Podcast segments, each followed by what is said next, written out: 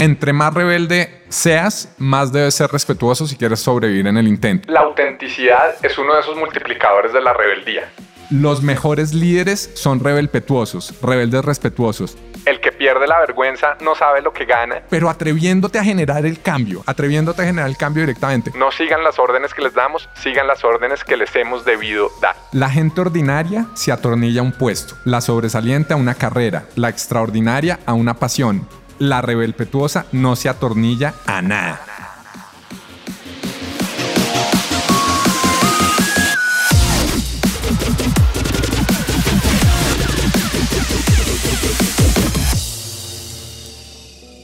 Hola, hola, hola, soy tu host, Robbie J. Fry, y este es otro episodio of The Fry Show. Este podcast es una celebración de personas que no aceptan la vida tal como es. La abrazan, la cambian, la mejoran y dejan su huella en ella. Y la persona a la que estamos celebrando hoy es Juan Pablo Velázquez. Juanpa es un apasionado del mundo de talento y el liderazgo. Hermano es un teso en todo, todo lo que tiene que hacer con liderazgo, talento humano. De verdad es un ninja. Juanpa ha sido director regional de recursos humanos en empresas como Coca-Cola FEMSA y Alpina y vicepresidente global de recursos humanos en 3M. Recientemente publicó su libro Rebeldes y Respetuosos, donde comparte sus aprendizajes sobre liderar, avanzar profesionalmente y dejar una huella positiva. Actualmente es CHRO de Fives, compañía global de alimentos basada en Ginebra, Suiza. Tuve un tiempo muy, muy especial en este podcast con Juan Pablo debido a la forma en que el universo conspiró para reunirnos. Imagine esto. Grabé un podcast con un hombre llamado Juan Domínguez en México, un hombre muy especial. Juan fue líder de Juanpa en Coca-Cola. Después de una hermosa conexión con Juan Domínguez, Juan me puso en contacto con Juanpa. Mi antiguo jefe de Apple, Fabio, que vive en Italia, publicó un post en LinkedIn sobre mí que luego Juanpa incluye en su libro. Le recomiendo un libro a Juanpa sobre bananas. Juanpa compra el libro mientras estaba en Minnesota. Bada bing, bada boom, chun chun, trin trin trin. Y estamos grabando esta conversación justo antes de que él se vaya para ser el rey de las bananas de Europa. Simplemente no puedes inventar estas cosas. Y una cosa más de mi corazón. Compra su libro Rebeldes y Respetuosos. Es increíble. Si necesitamos algo ahora en nuestras empresas, son rebeldes.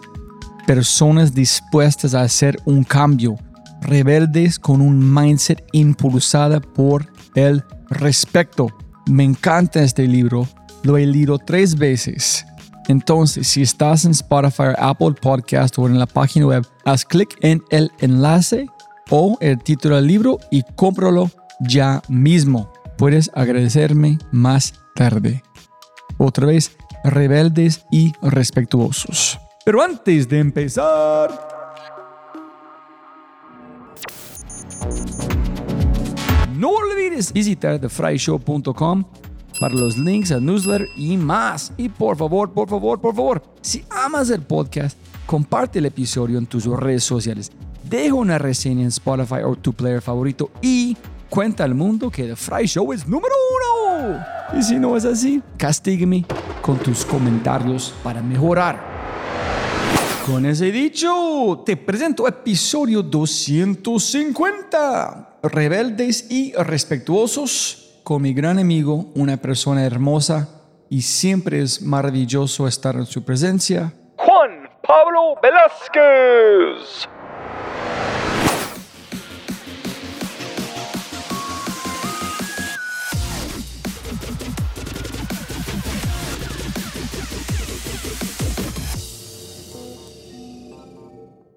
Sonido, sonido.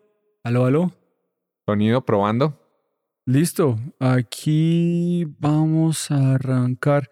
Oye, tú tienes, yo estoy viendo, hay muchos invitados posibles de aquí por el podcast. Buenísimo. Casi cada uno de sus amigos haciendo algo increíble, ¿no?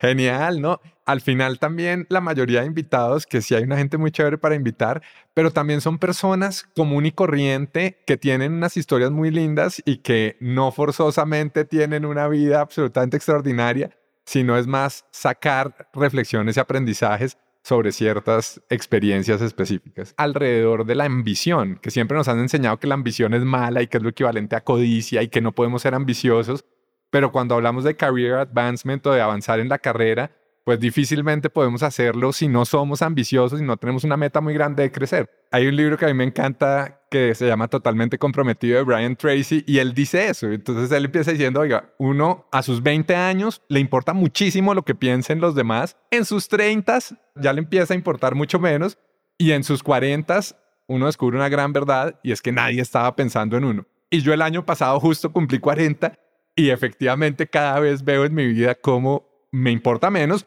Y como dice Brian Tracy, una de las grandes vanidades que tenemos las personas es creer que mucha gente está pensando en uno cuando todo el mundo está pensando en un millón de cosas y le dedican el 0.001% de su tiempo a pensar en uno. Entonces, tener esa libertad de darse cuenta que la gente no está pensando y que si lo están haciendo, como dicen los mexicanos, vale madre, es una de las mayores ventajas que uno puede llegar a tener en su vida. Mira, mi papá siempre dijo, no eres tan importante y la gente no le importas. Yo pienso que eres increíble, tu mamá también, tus hijas, tu esposa. El resto de las personas no. Tienen otras cosas en que pensar. No eres tan importante.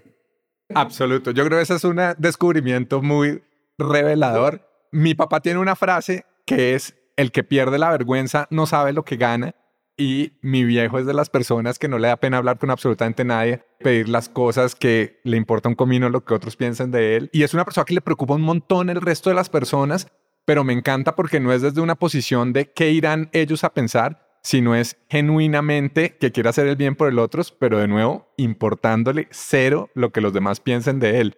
Y es algo mega básico, mega básico asociado a la autoestima, a la confianza en uno mismo, pero a muchas personas y para hablar en primera persona, a mí me costó mucho en mi vida llegar a esa gran verdad y ver lo liberadora que es. Entonces, primero arrancamos. Siempre gana más plata, no más tiempo. Mil gracias por su tiempo, Juanpa. Qué placer estar aquí. Felicidades por nuestro libro. Muchas gracias, Robbie. Feliz de que haya salido por fin a la luz. Comparta muchas historias, entre otras la tuya, para que tus oyentes se animen a conocer no solo de lo que yo tengo para compartir, sino un poco de ese, de ese pasado que tú tienes tan increíble. Y hablando de su papá, yo quiero arrancar con una historia, una de mis historias favoritas en el libro, con Donaldo. Esta historia, yo tuve que leerlo así, no entiendo, ¿cuál es el chiste? yo me sé reír como estaba. Entonces, cuéntenos la historia, en cuál es el mensaje, en quién es el protagonista de la historia. Y desde allá contamos la historia de las pantalones cortas o los shorts. Buenísimo. Listo, ¿no, Robbie? Pues mi viejo es un personaje realmente no le tiene ni le rinde pleitesía a nadie, no se cree ni más ni menos que nadie, pero sobre todo no se cree menos que nadie.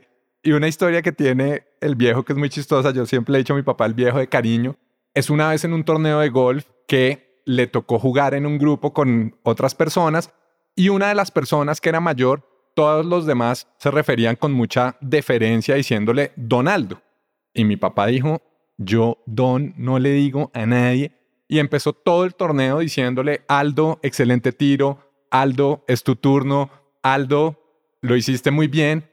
Cuando al final se le acerca a alguien y le dice, Gustavo, pero tú por qué le dices Aldo y no Donaldo? Mi padre dice, porque yo, ¿por qué, hijo de putas, le voy a decir Don a nadie? Le dice, no, no, no, Gustavo, es que se llama Donaldo. Esa historia es un mito y una leyenda en el Club Campestre de Armenia hasta el sol de hoy y es demasiado chistosa y tenía que ir en el libro de alguna manera. No, yo estaba leyendo así, no entiendo, no entiendo. ¡Ay, su nombre es Donaldo! Entonces, está ah, pero mi papá serio, yo, ¿por qué, hijo de putas, le voy a decir don a nadie? No, no, no, no se equivoque. Donado, en Donado nunca dijo nada. No, no, no, mi papá es un rebelde. Yo creo que Donaldo era un tipo muy respetuoso y digo era porque sé que ya falleció, era una persona mayor y esta historia fue hace ya una buena cantidad de años. Una persona muy respetuosa nunca le dijo nada. Entonces ahí está la mezcla de un rebelde como mi papá, Donaldo, un tipo súper respetuoso, porque cualquier otro también le dice, Gustavo, para que sepas el nombre es Donaldo, no Donaldo mudo. Y al final sale eso, obviamente todo el mundo atacado de la ¿En risa. ¿Qué dijo su papá al final cuando aprendió que su nombre fue No, Donaldo? obviamente entre risa, vergüenza. Pero de nuevo, como al viejo no le importa nada, simplemente se atacó de la risa y, y el tema quedó de ese tamaño. ¿Y por qué pusiste en el libro? Porque yo cuento en el libro que yo he tenido diferentes referentes de lo que es la rebeldía y lo que es el respeto. Y hablando específicamente en mi casa y en mi hogar, para mí mi papá siempre ha sido un gran ejemplo de rebeldía y un referente de rebeldía y mi mamá ha sido un gran estandarte de lo que es el respeto. Entonces, en una de las historias que cuento para hablar es la importancia de ser auténticos, de quitarnos máscaras y cuento una anécdota cuando estábamos en la mitad de la pandemia que mis papás cumplieron 40 años de casados. Entonces con mi hermana les hicimos una fiesta. Mi papá es un tipo súper irreverente, desde hace muchísimos años no usa corbata, se rehúsa a utilizarla. Y ellos que vivieron muchos años acá en Bogotá se fueron a vivir a Armenia, que es de donde son originalmente, hace un par de años. Y una de las nuevas rebeldías de mi viejo es que jamás se pone pantalones largos. Pero este era un evento muy formal porque eran sus 40 años de matrimonio. Mi hermana y yo nos esforzamos por hacer una fiesta grande con toda la formalidad del caso y en esa ceremonia en esa celebración, cuando empieza a llegar la gente, yo veo que mi papá sale con unos shorts rojos, todo el mundo con guayabera, con pantalones largos, con pantalones de drill, y yo, pa, ya está llegando la gente, dale tranquilo si quieres, yo me quedo hablando con las personas porque él ya estaba conversando con los amigos para que vayas a, a cambiarte, no, no te preocupes, yo me encargo acá de las personas. Y mi papá apenas me frunce el ceño y me dice, Juanpa, yo no me voy a cambiar ni por el putas. Y se queda el tema así y yo me quedo con una reflexión muy grande y es, yo estaba pensando en qué es lo socialmente esperado. En mi criterio era ponerse unos pantalones largos. Es una cosa súper tonta, Robbie, pero yo ver a mi papá, su autenticidad y al final todas las fotos de la fiesta que además fue buenísima y tomamos aguardiente y tomamos whisky y terminamos prendidísimos bailando y en una super rumba y mi papá todo el tiempo con sus shorts rojos porque eso era lo que a él se le daba la gana de ponerse y vestirse y lo último que le importaba era ¿Cómo se veía? O de nuevo, ¿qué pensaron los demás? al día siguiente en el desayuno yo dije, bueno, mi mamá debe estar histérica porque para mi mamá debe ser muy importante que mi papá estuviera vestido de una forma diferente. Entonces en el desayuno yo le digo a mi mamá, ma, yo pensé que ibas a estrangular a mi papá por quedarse en shorts. Y mi mamá me mira y me dice, Juanpa, ¿sabes qué? Ayer era una fiesta para pasarla bien y estar con nuestros seres queridos. Si yo le hubiera dicho a tu papá que se cambiara, solamente había dos posibilidades. O que no se cambiara y yo quedara histérica, o que sí se cambiara y él quedara histérico conmigo. Y ninguno de esos dos resultados iba a ser positivo. Al final la fiesta estuvo buenísimo y la pasamos delicioso. Entonces para mí esa es una muestra de esa rebeldía de mi papá, quitarse las máscaras, ser auténtico, actuar, vestirse, estar de la forma que a él le gusta y de respeto de mi mamá al decir, si Gustavo, mi papá, quiere estar de esa manera, yo no le voy a decir nada diferente y que se lo goce y que se lo disfrute. Entonces lo cuento un poco en ese espíritu de lo que es la autenticidad y esos referentes que yo he tenido en mi vida alrededor de ambos elementos. En mis notas en el libro, Juanpa, yo puse allá, este de verdad es rebeldía. Es que si su papá es tan auténtico, para mí es solamente siendo normal, no es rebeldía, porque no, si no se importaba de los demás, porque tú estás feliz, ¿es rebeldía o después de rebeldía llega la autenticidad donde la rebeldía es parte de su naturaleza? Yo veo la parte de su mamá muy de parte respetuoso, porque está viendo que él es tan feliz, es menos importante, entonces analizar la situación en entender cuál es la mejor forma, ella navegó con perfección. Pero ¿tú crees de verdad fue rebeldía de tu papá o solamente en naturaleza hay una diferencia? Yo creo que la autenticidad es uno de esos multiplicadores de la rebeldía y me explico. Toda la vida nos han enseñado o muchas veces durante muchas generaciones a ser obedientes, a ser disciplinados, la forma como le decimos a los niños, incluso lo que celebramos es ese niño súper obediente, excelente, o ese niño, como decimos acá en Colombia, súper juicioso, ¿verdad? Ese niño hace caso, divino, excelente.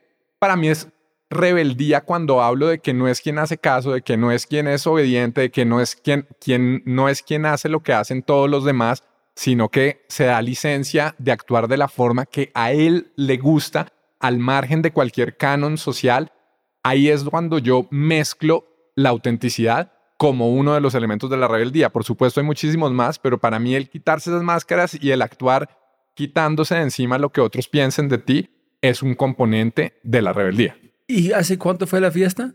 Esa fiesta fue en el 2021, hace dos años. ¿Por qué tuviste este, todavía un este barrera mental pensando que tu papá deben como acomodarse a tu forma, de tu visión? Esa es una gran pregunta, Robbie, y yo creo, te lo decía hace un momento, que yo soy de esas personas, cuando yo hablo en el libro de que uno tiene que elevar sus ecualizadores de la rebeldía y el respeto. Al final, cada persona es capaz de hacer su autoanálisis. Yo creo de lo que te conozco y de la historia que tú tienes de fábrica, o por lo menos de mucho tiempo atrás, la rebeldía súper al tope. En mi caso era el respeto. Yo he sido siempre una persona que he buscado agradar a los demás, caer bien, que los demás se sientan bien en mi presencia, que yo le guste a otras personas. Y eso hacía que tuviera mi ecualizador del respeto súper alto, pero el de la rebeldía no tan alto, porque siempre he pensado mucho tiempo durante mi vida en qué debo hacer y cómo debo actuar para agradar a los demás.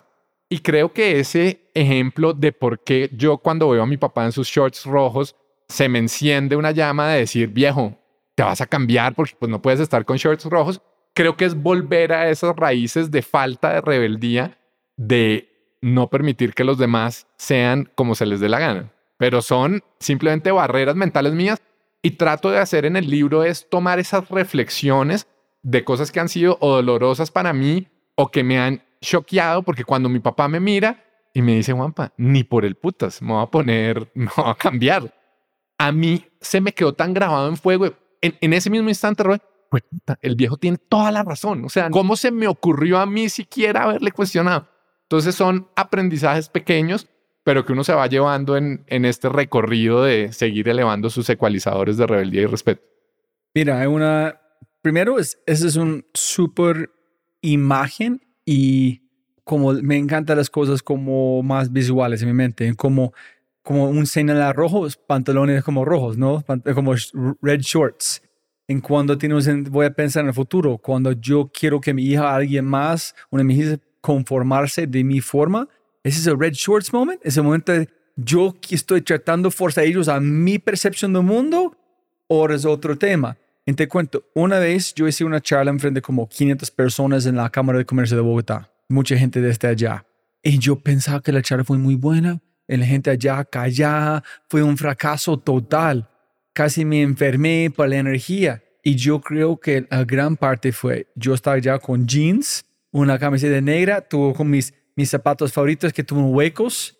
Y yo creo que ellos me juzgaban porque no tenía corbata. Entonces yo creo que fue más de yo, donde conecto pensando en su libro en tiempo real, como yo fui tanto empujando los límites de rebeldía que yo perdí mucho respeto cuando tú cruzas como el lado de rebeldía, es como sin respeto, pierdes todo. Es como, you know, caminando hasta la edge and then...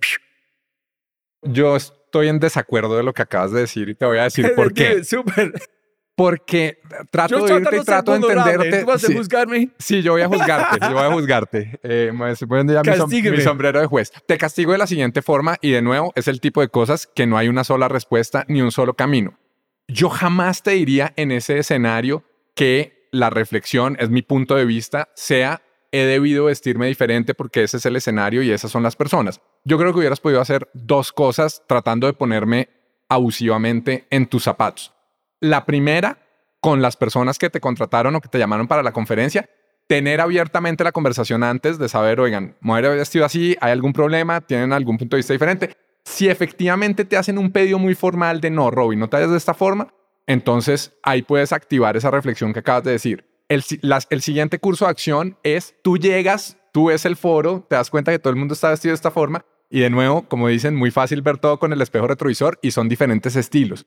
Lo que yo hubiera posiblemente hecho o pienso en este momento es hablar súper abiertamente de eso, decirles, oigan, los veo súper elegantes, ustedes me ven así y yo les quiero decir que yo me he visto así porque así es como me gusta y quiero conectar esto con la autenticidad o dar un mensaje alrededor de esto, pero creo que sería muy triste que la respuesta y la forma o que la reflexión póstuma sea me he debido poner corbata o me he debido vestir más elegante. Yo, yo creo que es es súper válido hacer la reflexión, pero tal vez pueda haber otros canales de cómo haber elevado ese ecualizador del respeto, porque vestirte diferente no es para mí no es elevar el ecualizador del respeto, es bajar el de la rebeldía y yo creo que se lo debería seguir manteniendo al tope y que no te saldría natural. Entonces, de nuevo, seguramente el tema da para más, pero, pero intentaría eso. No, ojalá que yo fui más inteligente y no tan bruto. Entonces, la próxima vez voy a pensar inteligentemente cómo puedo manejar la situación con mi rebeldía, pero me encanta.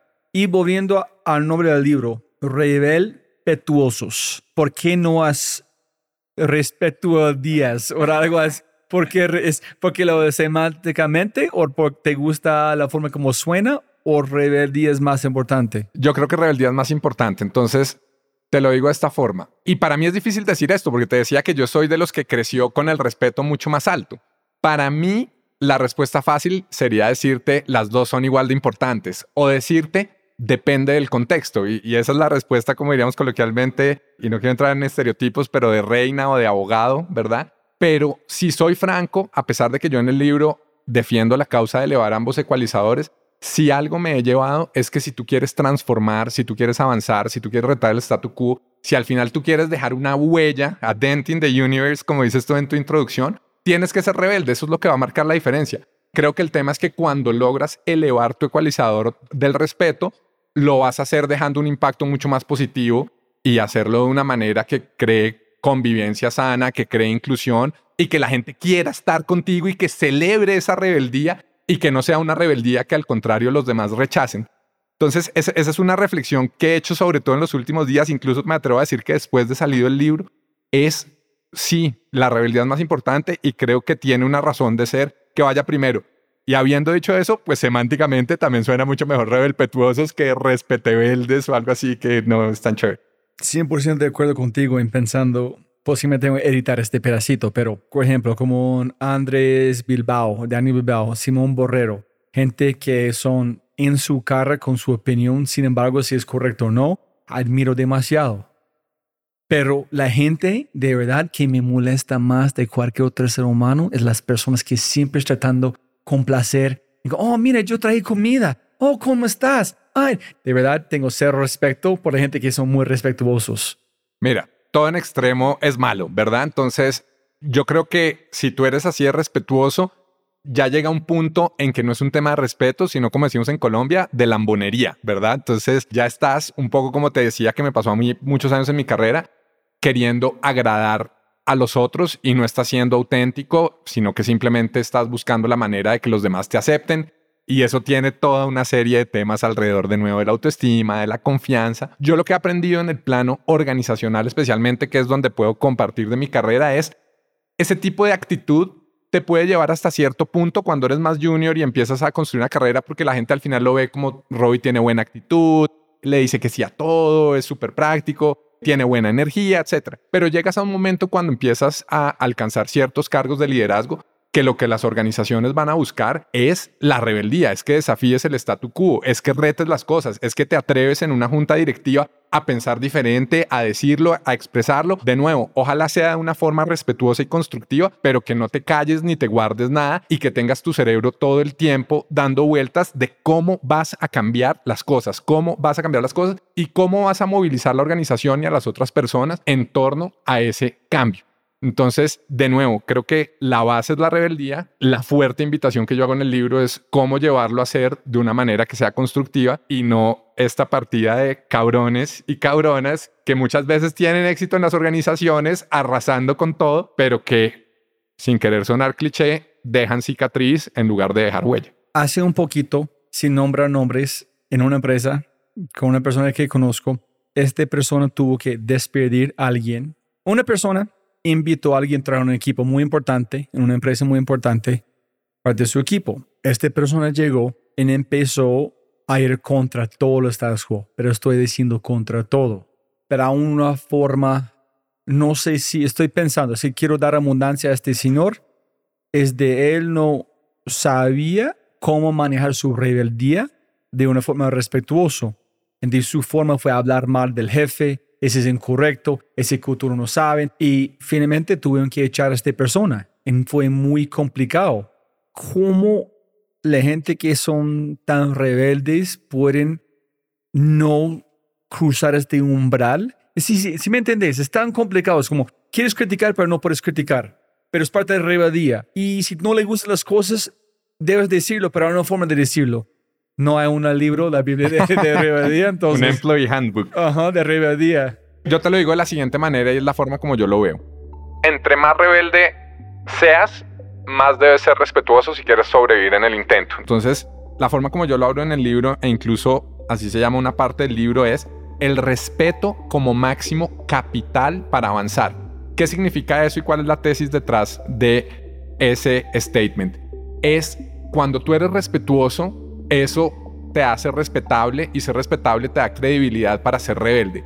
Si yo llego y entro a una nueva empresa y desde el minuto cero estoy siendo un HP con todo el mundo, todo me parece que está mal. Digo que lo que hacían mis antecesores, todo era pésimo, que lo que el equipo está haciendo se debe hacer de la forma completamente opuesta. Desde que llego, pues voy a generar una resistencia absolutamente gigante, la gente me va a odiar, no voy a lograr movilizar el cambio y muy posiblemente o no voy a sobrevivir en el intento y me van a echar y van a decir, oiga, esta persona pues, vino a traer una pésima energía y actitud y está despedido y seguramente lo encubrirán en el elegante, esta persona no se adaptó o no tuvo fit cultural o puede que logres porque eres el gran jefe, tienes el poder para hacerlo, el respaldo para lograrlo, pero de nuevo vas a atropellar a un montón de personas y vas a dejar una huella muy negativa en la gente. Además, con una característica, y es parte de lo que yo he aprendido, Roy, hay una gente que son unos líderes extraordinarios que llegan con una mente y una mirada fresca para retar un montón de cosas y eso es genial. Pero primero, enfóquese en el futuro, no en el pasado. Si la forma como tú expresas ese deseo de cambio es enfocándote en cómo todo lo que se ha hecho hasta ese momento está mal, muy posiblemente vas a tener una resistencia gigante en la organización. Entonces, uno, enfóquese a futuro. Y dos, hágalo de manera y de formas, porque al final el respeto tiene mucho que ver con las formas, el tono, la manera, de una manera respetuosa.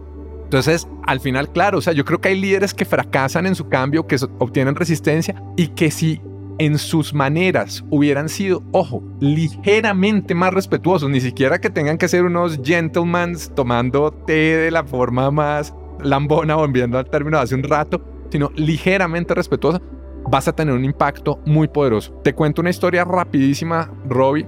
Me escribió la semana pasada una persona de Medellín precisamente, espero que oyendo este podcast no diga más cosas de las que debería, pero esta es una persona cuya misión de vida es una curadora de arte y su misión de vida es mejorar las condiciones de los artistas y específicamente el salario de los artistas.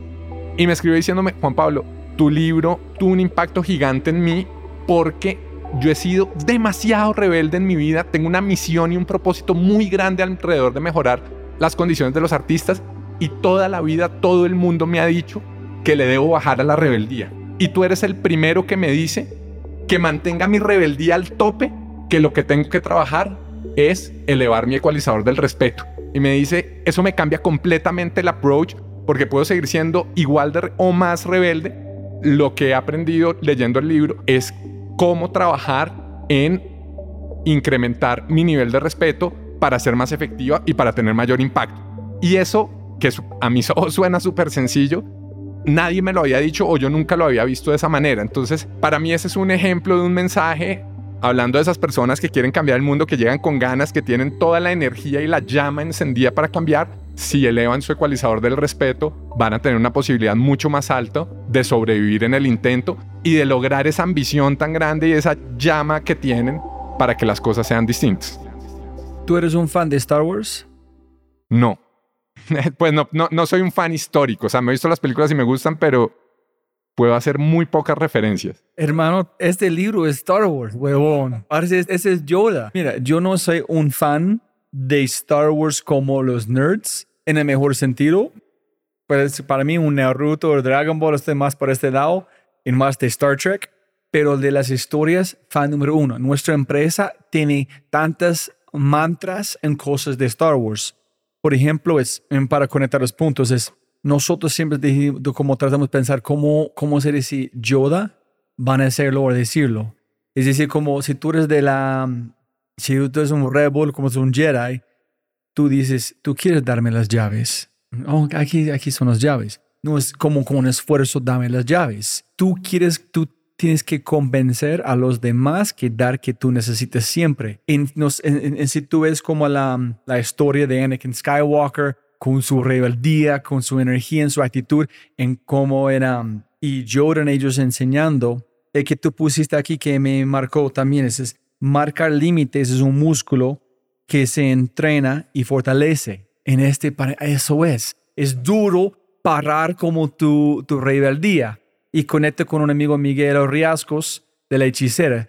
Fuerte en ser, suave en las maneras. Es como ser una bomba atómica adentro, pero la forma que comunica es como de ser muy suave, como, pero es un músculo, es muy duro entrenar tu como rebeldía para que sale respetuoso. Total. Y yo no diría muy suave, porque de nuevo, tú puedes ser súper fuerte, ¿verdad? El tema es hacerlo de manera respetuosa, que para mí es diferente sin querer entrar muy técnico. Yo quería hacer un comentario sobre lo que estás diciendo y es, yo veo que el poder de mezclar la rebeldía y el respeto, y no lo digo con estas palabras en el libro, pero es mi reflexión adicional y es, hay dos grandes autopistas y yo en el libro me enfoco en la primera y es que desde mi perspectiva eso es, si se quiere, volviéndome a poner el sombrero de juez, lo correcto. ¿A qué me refiero? Acá vas a lograr las transformaciones y lo vas a hacer con valores, con ética, empujando hacia adelante la humanidad en el buen sentido de la palabra.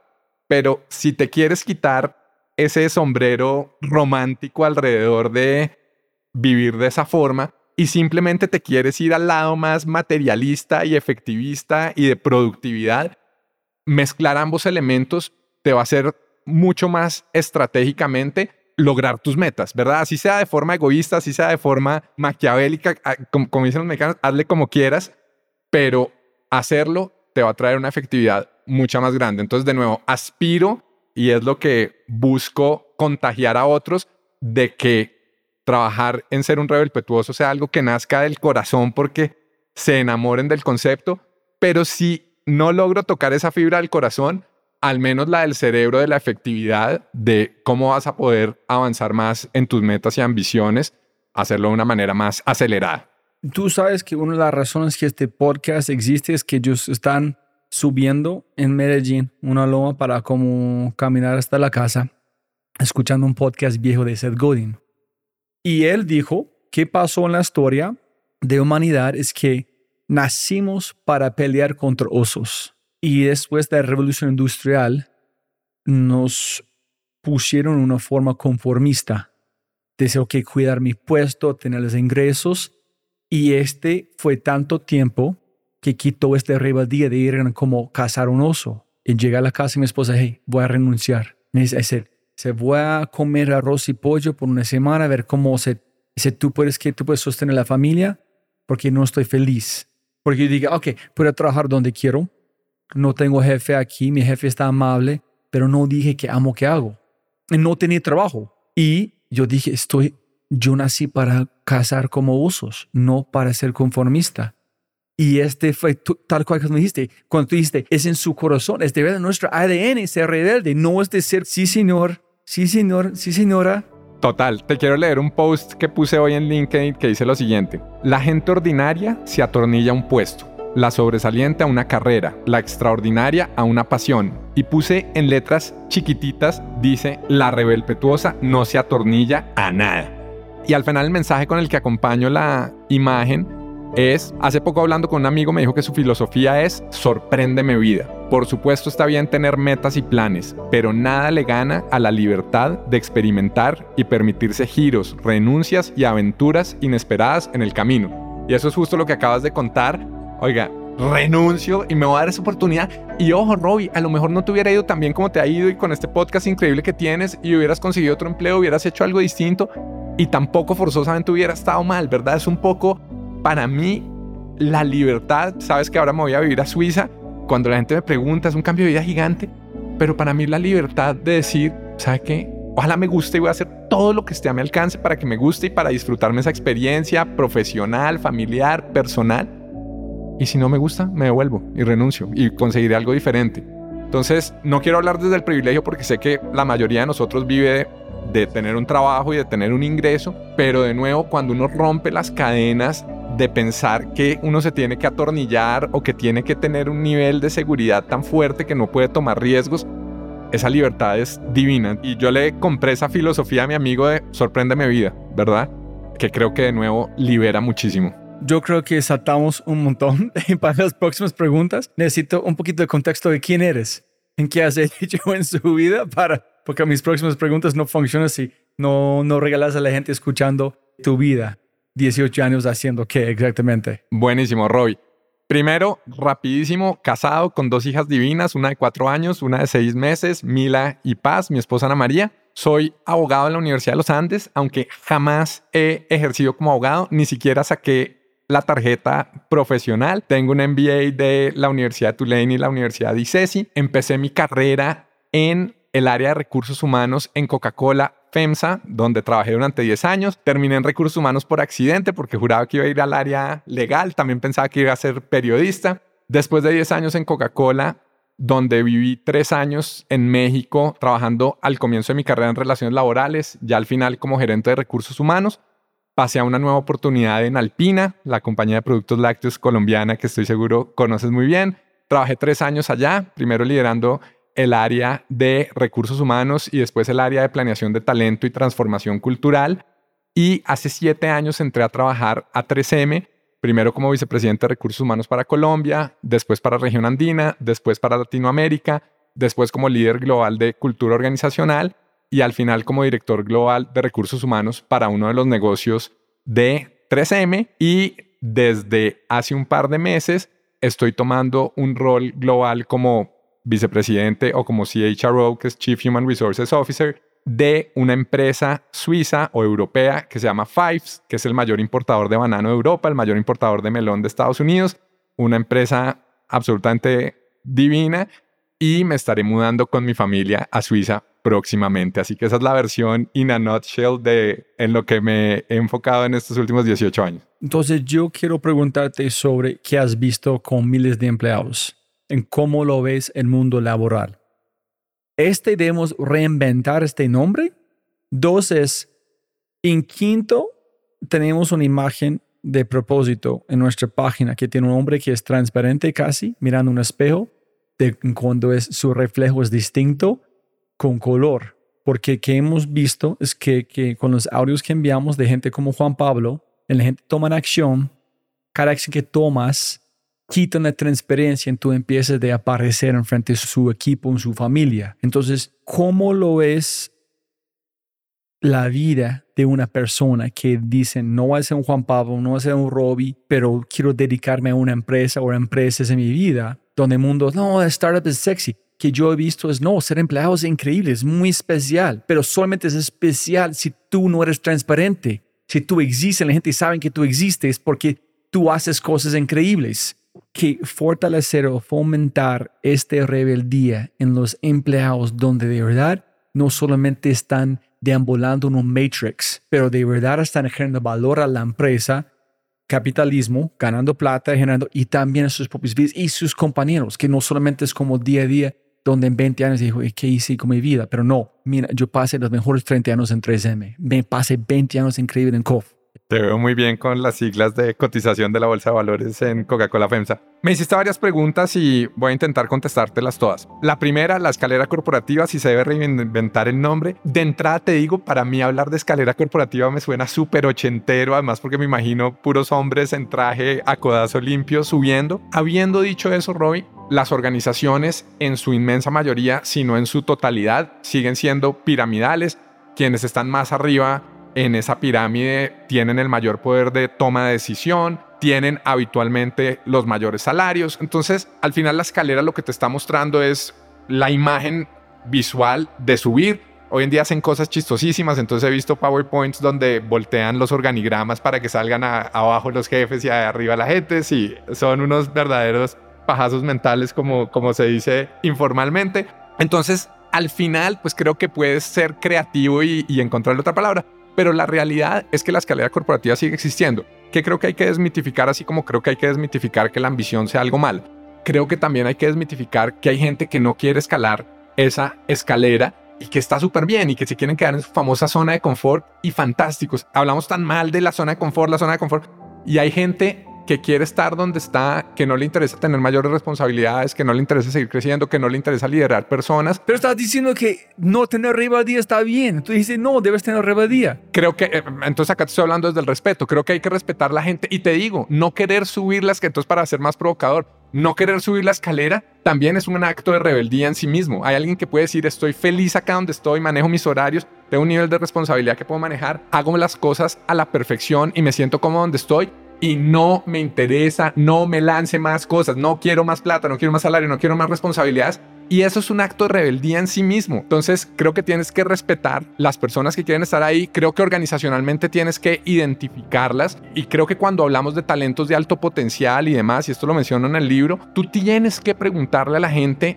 cuando tienes conversaciones como líder con las personas, como supervisor o jefe o manager, cuáles son tus aspiraciones, tú qué quieres y, si la, y generar el nivel de seguridad psicológica para que la persona te diga, ¿sabes qué? Yo quiero seguir donde estoy, me siento súper bien. O si alguien quiere, oiga, yo me quiero comer el mundo y quiero crecer y quiero ser el CEO, genial, lo máximo y cómo te puedo ayudar. Pero no, yo he visto tantas personas que fueran, entre comillas, normales y un jefe vio algo especial en ellos que ellos no vieron en salieron mariposas. Entonces, ¿cómo ves a esta persona que dicen, no, no estoy cómodo, estoy rebelde. No, eres más. Pero... No estoy de acuerdo, señor periodista. ¿Por qué? Porque creo que tú estás confundiendo o es la impresión que me da. confundiendo todo. No creerme capaz o no tener la confianza de lograr hacerlo, de no querer hacerlo. Yo he visto unos jefes extraordinarios, los he tenido, he intentado lo mejor por serlo de personas que tienen las ganas y el deseo, pero que se sienten incapaces, que no tienen la confianza, que no creen que pueden lograrlo. Y esas, trabajar incansablemente para ayudarles a elevar sus alas y a sacar y a brillar y a extraer su máximo potencial. Pero hay personas que no quieren, no, jefe, no me dé más, no quiero más. Pero ¿cómo sabes si nunca han intentado? Porque tienes las conversaciones directas, tienes las conversaciones directas y les preguntas, enfócate, enfócate, ¿para qué vas a gastar tus energías? Si tienes un, a ver, si tienes un equipo de dos personas o de una persona y es así, pues puta, haz todo lo que esté a tu alcance por tratar de convencer a esta persona, de cambiarla. Pero si tienes la oportunidad de tener un equipo más grande, enfócate doblemente en esos que tienen las ganas de comerse el mundo y cómo los puedes ayudar. Y de nuevo, sin que signifique que los que no tienen ese mismo deseo o ese mismas ganas, que no los vayas a apoyar ni los vayas a ayudar. Pero sí creo que la persona tiene que tener el deseo así se siente insegura, así no siente capacidad y a esos los lanzas a la piscina, los pones en proyectos, les das responsabilidades con brechas mucho más grandes frente a las capacidades actuales y los ayudas a ir cerrando ese gap entre donde están y donde tú ves que pueden llegar a estar. ¿Cómo sabes cuando tiene una persona que posiblemente tiene toda la potencia en el mundo, pero es diciendo que no quiero, y otro que diciendo no quiero, en de verdad, su rebeldía? ¿Cómo sabes? Creo que tienes que tener varias cosas. Uno, la conversación directa, ¿verdad? Simplemente las palabras. Tienes que tener la astucia y cuando tú vas teniendo más equipos a cargo vas desarrollando el colmillo para identificar cuando realmente la persona te está diciendo con toda la certeza y la convicción del caso que no se quieren mover de donde están y genuinamente tú identificas que en su momento de vida, que en su manera de pensar no tiene hacerlo. O otros que tú dices, oiga, no, yo no quiero, pero volviendo a tu punto, a ti te queda la espinita de, oye, este, esta persona me está diciendo esto, pero yo creo que si quiere. Y bueno, ahí estiras un poquito más la cuerda, le sueltas más responsabilidades, le das un poquito, y, y no quiero sonar maquiavélico, pero le das un poquito a probar qué significa tener los reflectores más encima y cómo ayudarla a que teniendo los reflectores más encima brille de una forma positiva. Y ahí tú miras si eso le genera una sonrisa y, oiga, esto tal vez está más chévere de lo que yo me imaginaba o si de nuevo te reconfirma, jefe, qué parte no le queda claro, que a mí quíteme el reflector, yo soy una hormiguita, yo le hago todo el trabajo, o sea, cuente conmigo, porque puedes tener unos empleados extraordinarios. A mí me gusta mucho el libro de Radical Candor de Kim Scott. Ella habla que en las empresas hay rockstars y hay superstars. Entonces, rockstars son esas personas, un poco lo que yo estoy diciendo en este momento, gente que hace excelente su trabajo porque no me lo tomes como que sean personas que no hagan un trabajo sobresaliente. Simplemente son unos fundamentos sólidos dentro de las empresas que de nuevo son cimientos que quieren continuar donde están. Y otros que son estos superstars que quieren crecer, que quieren brillar, que se quieren comer el mundo. Entonces, es un poco, se requiere algo de colmillo, de ir desarrollando cómo lees a la gente, pero el mensaje que quiero dejar es esos rockstars no en automático tildarlos ni de malos empleados ni de alguien que no quiera estar en tu equipo, porque al final, volviendo al símil de que las organizaciones son piramidales, no todo el mundo va a poder crecer. Hay muchas empresas que tienen, sobre todo en firmas de abogados o de consultoría, que tienen estos modelos de up or out. Entonces, si no crece para afuera, en mi opinión, eso no es sano, ni es realista, ni es sostenible en el largo plazo. Entonces, qué chévere que tengas un muy buen pool de talento, que gente que quiera crecer y que sean potenciales sucesores, pero qué bueno también que al mismo tiempo tengas gente que quieran ser columnas, que quieran ser esos rock stars que te sostengan el negocio y la empresa y que sean extraordinarios en lo que hacen. ¿Tú escuchaste el podcast con Carlos Salinas? Él dijo, tiene toda razón, entonces estoy equivocado como siempre. no, no, no, son puntos de vista, no, No, no, no, pero es, que te voy a decir algo que lo mi lema es es mejor temer la razón que tener la razón. Entonces no me interesa que me digas tú tienes la razón, yo estoy equivocado. No, pero son perspectivas y puntos de vista. Pero a mí me gusta es que es, yo creo que es mejor siempre pensar que tienes razón, siempre, y luego testearlo, solo para descubrir que estás equivocado. Allá es la belleza cuando estás equivocado. La belleza está en este fracaso, ¿no? Pero mira, tengo una idea. Mejor escuchemos un audio de Carlos Salinas sobre un hombre que se llama Don Ramón. Yo creo que pega la pepa. Escucha. Yo recuerdo que cuando yo iba caminando por un call center, me dijeron, alguien me dijo, oiga, mire, les presento a este agente, es muy bueno. Entonces me acuerdo que el agente se paró y me dijo, ¿su nombre cómo es? Y yo dije, Carlos. Me dijo, Carlos, mucho gusto, yo soy Ramón. Y Carlos, no soy un robot. Yo recuerdo la cara de las personas, obviamente los dueños de los call centers que eran pasando colores porque no, nos van a quitar el contrato.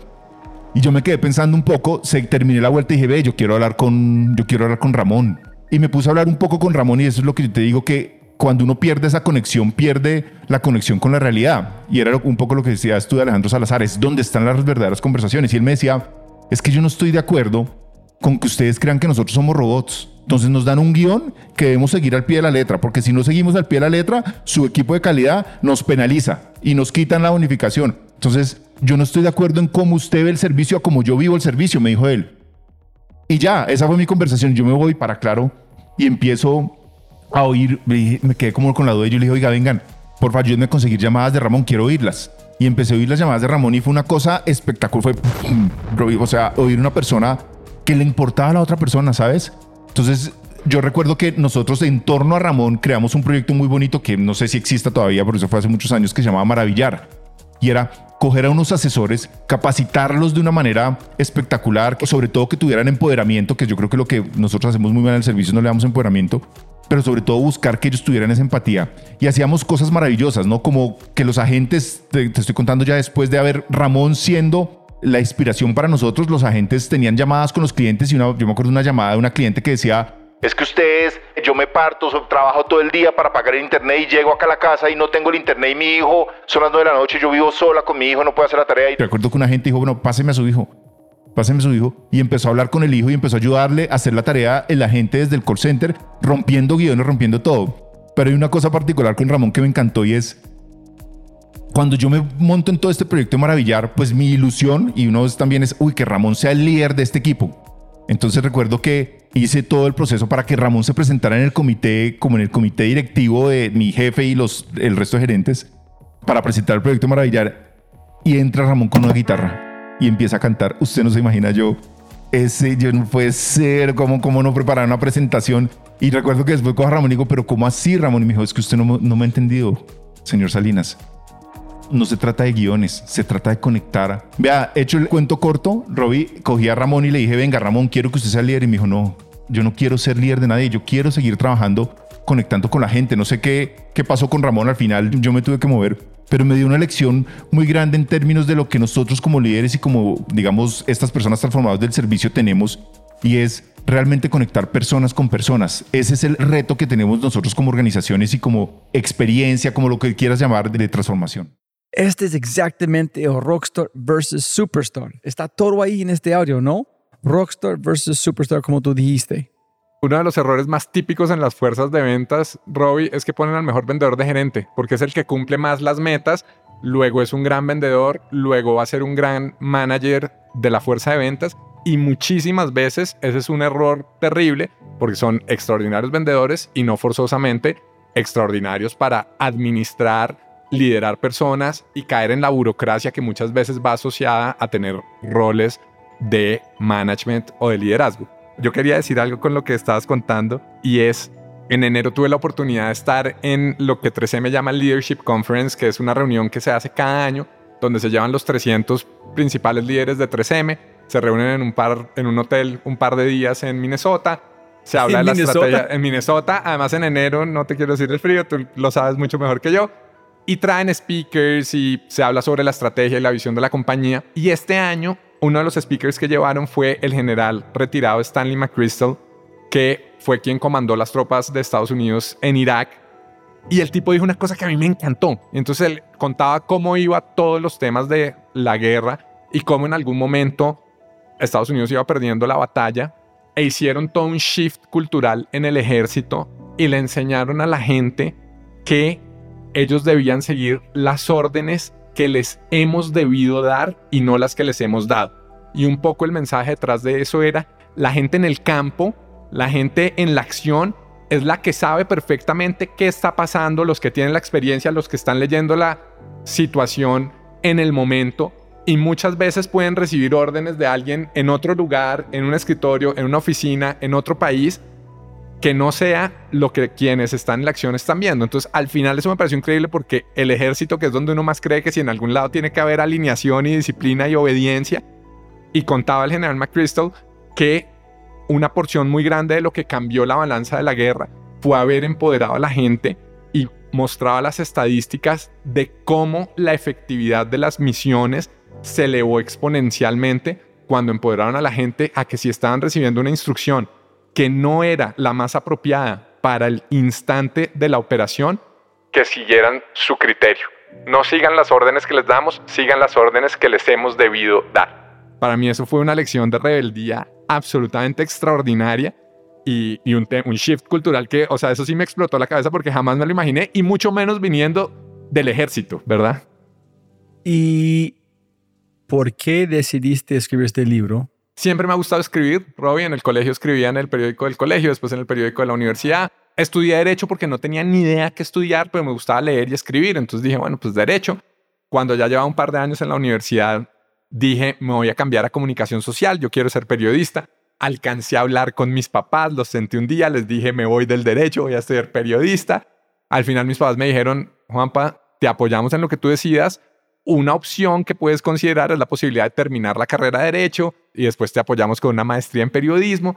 Yo dije, voy a averiguar con las universidades. Si estos dos años me los valen, yo me cambio. Hablé con la Universidad Javeriana, hablé con la Universidad de La Sabana y en ambas me dijeron, te recibimos feliz, pero tienes que empezar de nuevo. Y yo ya llevaba dos años y de nuevo con ganas de comerme el mundo dije, no, no me voy a regresar 24 meses, voy a seguir el consejo de mis papás, termino de estudiar derecho y después hago una maestría en periodismo o en comunicación social y sobre eso ya sigo mi carrera, que es escribir.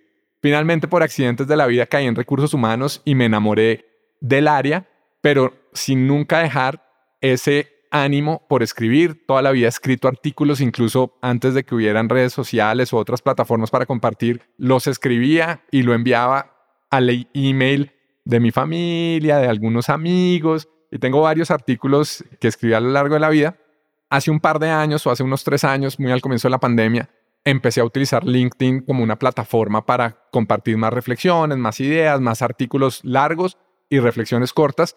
Y empecé a construir una base de personas con las que generaba conversaciones y a riesgo de sonar muy influencer sudo, pero una base de seguidores.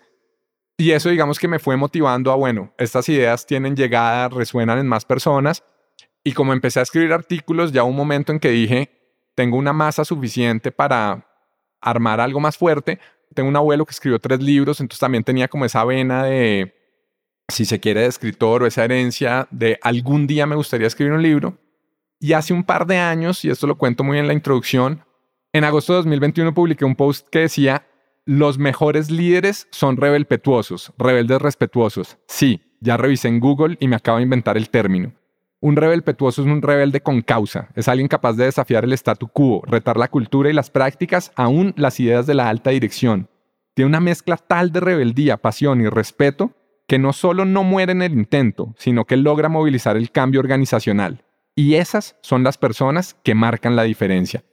Ese post Robbie se volvió viral y entre una cantidad de comentarios había uno que decía, patenta el concepto, es más, debería ser el tema de un libro. Y así fue, ¿verdad?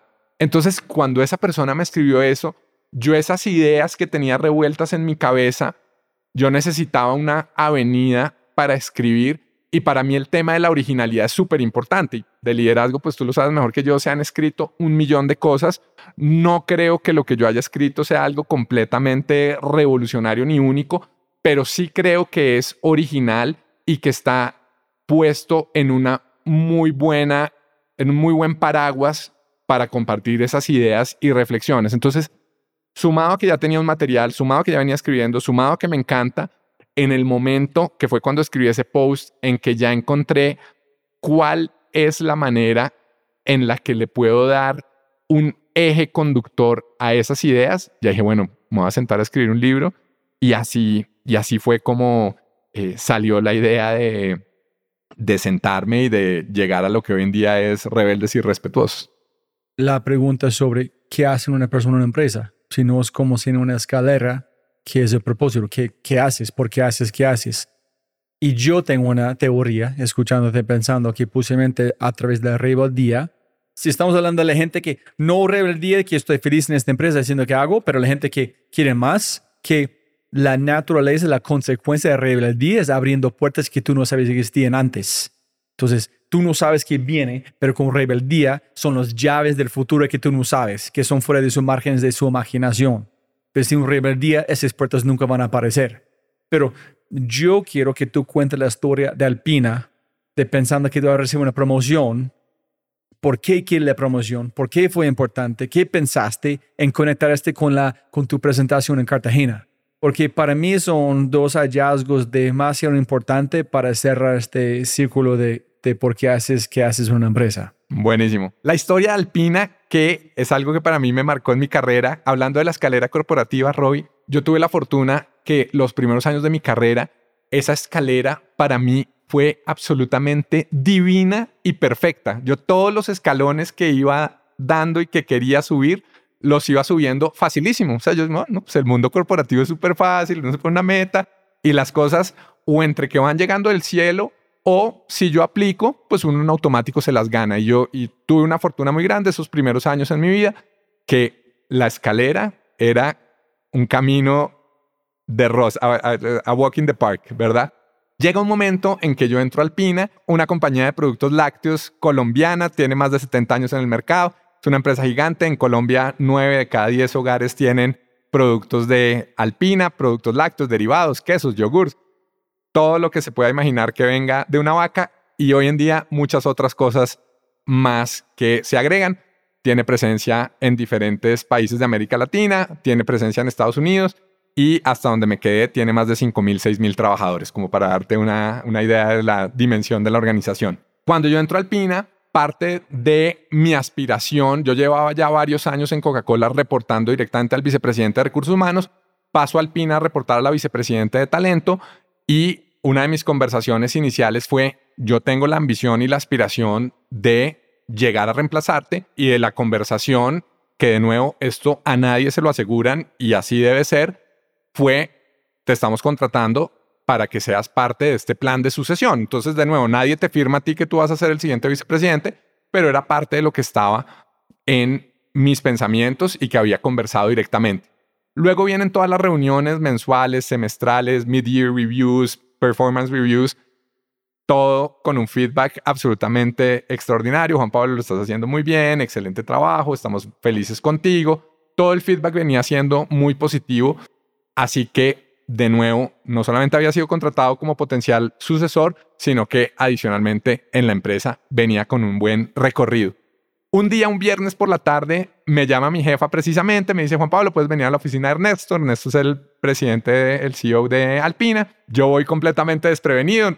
Era normal para mí entrar a esa oficina, me siento a conversar con ellos, rompemos el hielo, conversamos 15 minutos sobre diferentes temas, atacados de la risa, una conversación muy amena, hasta que en un momento Ernesto me dice, Juan Pablo, la razón por la que te pedí que vinieras acá es porque te quiero compartir algo que sé que para ti no va a ser una buena noticia. Entonces yo ahí obviamente ya cambio el tono y activo mis orejas para escuchar de qué se trataba la conversación. Él me cuenta sobre diferentes cambios organizacionales que iba a haber en la compañía y entre otros me dice que Claudia, mi jefa, se iba a mover como vicepresidente de operaciones, lo cual significaba que la vicepresidencia de talento de Alpina quedaba vacante y yo estaba absolutamente obsesionado con que yo quería tener ese cargo Además que me sentía completamente preparado y en mi cabeza ese cargo era mío. O sea, a mí no, a mí no me cabía en el cerebro una posibilidad diferente. Como él me había dicho que era posible o que lo que me iba a compartir no me iba a agradar, entonces la única segunda opción que con mucho dolor hubiera cabido en mi cerebro era, me van a decir que no estoy listo, entonces que van a traer a alguien de afuera de la empresa. Eso me hubiera roto el corazón, pero mi cerebro hubiera podido, difícilmente, pero hubiera podido procesar. Pero me dice que no. Me dice Ernesto, me dice, y he decidido nombrar a Arturo Mejía, hoy en día un gran amigo, como vicepresidente de talento. Arturo era una persona que yo había contratado, yo había entrenado, que me reportaba a mí. Y eso, Robbie, para mi ego fue dinamita pura. O sea, yo nunca en mi vida me había sentido de la forma como me sentí en ese momento, ni cuando me ha echado una novia, ni cuando se me ha muerto un ser querido, ni cuando me ha pasado nada malo en mi vida. Yo quedé absolutamente destruido, Robbie, como de nuevo jamás había sentido. Peor de la llave. Peor de la llave, para que se lean el libro los que no saben cuál es la historia de la llave. Peor, Robbie, o sea, te lo juro. Es más, y hoy a mis 41 años, yo creo que yo nunca he sentido el vacío y el choque y el puñetazo en la cara que sentí en ese momento. Entonces, Ernesto me dice eso, yo le digo, Ernesto, quiero saber si esta es una decisión final o si hay algo que se puede hacer. Yo, bueno, pues rebelde, o sea, hay algo que todavía se puede hacer. Me dijo, Pablo, esta es una decisión final. yo le digo, perfecto, Ernesto, me paro. Él me dice, Juan Pablo. Y no defendiste. No dijiste, hey, mira, yo hice este, yo entré en esta persona. No, no, no entré, no entré en esa discusión porque si él me hubiera dado oxígeno de no, Juan Pablo, pues te quiero contar porque se restaurante. Pero él fue categórico, me dijo, acabamos de hablar con Arturo, o sea, ya me di cuenta que no tenía reversa y por más rebelde que tú seas, tienes que identificar en qué momentos ya una decisión es final y cerrada y yo lo identifiqué ahí. A mí se me escurrieron las lágrimas, yo no es que quisiera llorar, pero si sabes cuando te empiezan a salir las lágrimas de los ojos, me paro, yo no voy ni siquiera a mi oficina, sino que literalmente me largo, voy al parqueadero, me monto en el carro, sí, casi como película de Fast and Furious con chirriada de llanta a la, salida. dejé mi computador, todo, todo, dejé mi computador, dejé mi morral, dejé mi, dejé mis, mi chaqueta, mis cosas y literalmente me huyo de la oficina. En ese momento llamo a Alberto Ramírez, que había sido mi primer jefe en Coca-Cola, que es un gran mentor en mi vida. Yo muy enojado y muy alterado y muy frustrado y le digo, Alberto, imagínate lo que me acaban de hacer. Le echo toda la historia y le digo, yo voy a renunciar el lunes, porque pues, o sea, ¿cómo, cómo va a soportar esta humillación tan grande? Y Alberto, que es un tipo mega respetuoso, Alberto es de, en, en, mis referentes de rebeldía y respeto, hablando de jefes, para mí Alberto es de quien más le aprendí el tema del respeto. Alberto hace su mejor esfuerzo por explicarme lo inmaduro que eso sería y lo, y lo poco profesional que eso sería llegar el lunes y decir, ¿sabes qué? Le dejo esto votado, yo no, no, no acepto esta decisión. Entonces ahí llamo a mi mamá, yo, bueno, Alberto no lo convencí, pero mi mamá me conoce perfecto y yo ahí sí atacado llorando como un niño chiquito. Robinson creo que no lo digo con tanto nivel de detalle en el libro, pero esto fue atacado llorando. Le cuento a mi mamá todo y mi mamá me hace tres preguntas de control y me dice, Juanpa, déjame entender bien. Primero, te están sacando, te están despidiendo, estás perdiendo tu posición. No. Te están quitando algo, te están bajando el salario, te, están quitando algo que tienes y yo no. Y me dice, y Arturo es, un, es una buena persona, es un buen profesional. Yo le es excelente. Y mi mamá me dice, Juanpa, mira, a ti hay algo que te ha hecho exitoso toda la vida Y es que tú has apoyado a todos tus jefes irrestrictamente. Y esta no debería ser la excepción. Entonces, la última llamada que hago es a una amiga que se había ido de, Alpina y cuando yo levanto el teléfono, de eso que tu cerebro piensa más rápido que lo que está sucediendo, yo digo, apenas ella me conteste, le voy a decir, acabo de ser una víctima de Ernesto Fajardo o acabo de ser una víctima de Alpina. Y cuando yo en mi cabeza, Robbie, digo la palabra víctima, ahí mismo, así como Fast and the Furious saliendo, ahí de nuevo, pero de frenar y decir, fue puta, este train of thoughts, este tren de pensamientos que estoy teniendo en mi cabeza como víctima, lo tengo que detener ya. Tan es así que en ese al milisegundo me contesta mi amiga. Hola Juanpa, ¿cómo vas? Y yo, hola, muy bien, tú. Llamaba a saludarte. Ni siquiera le conté, o sea, me parece tren de pensamientos que traía en mi cabeza. Le cambio de tema, ¿cómo estás? Llamaba a saludarte, perfecto. Ah, qué chévere oír de ti. Me alegra que estés muy bien. Chao.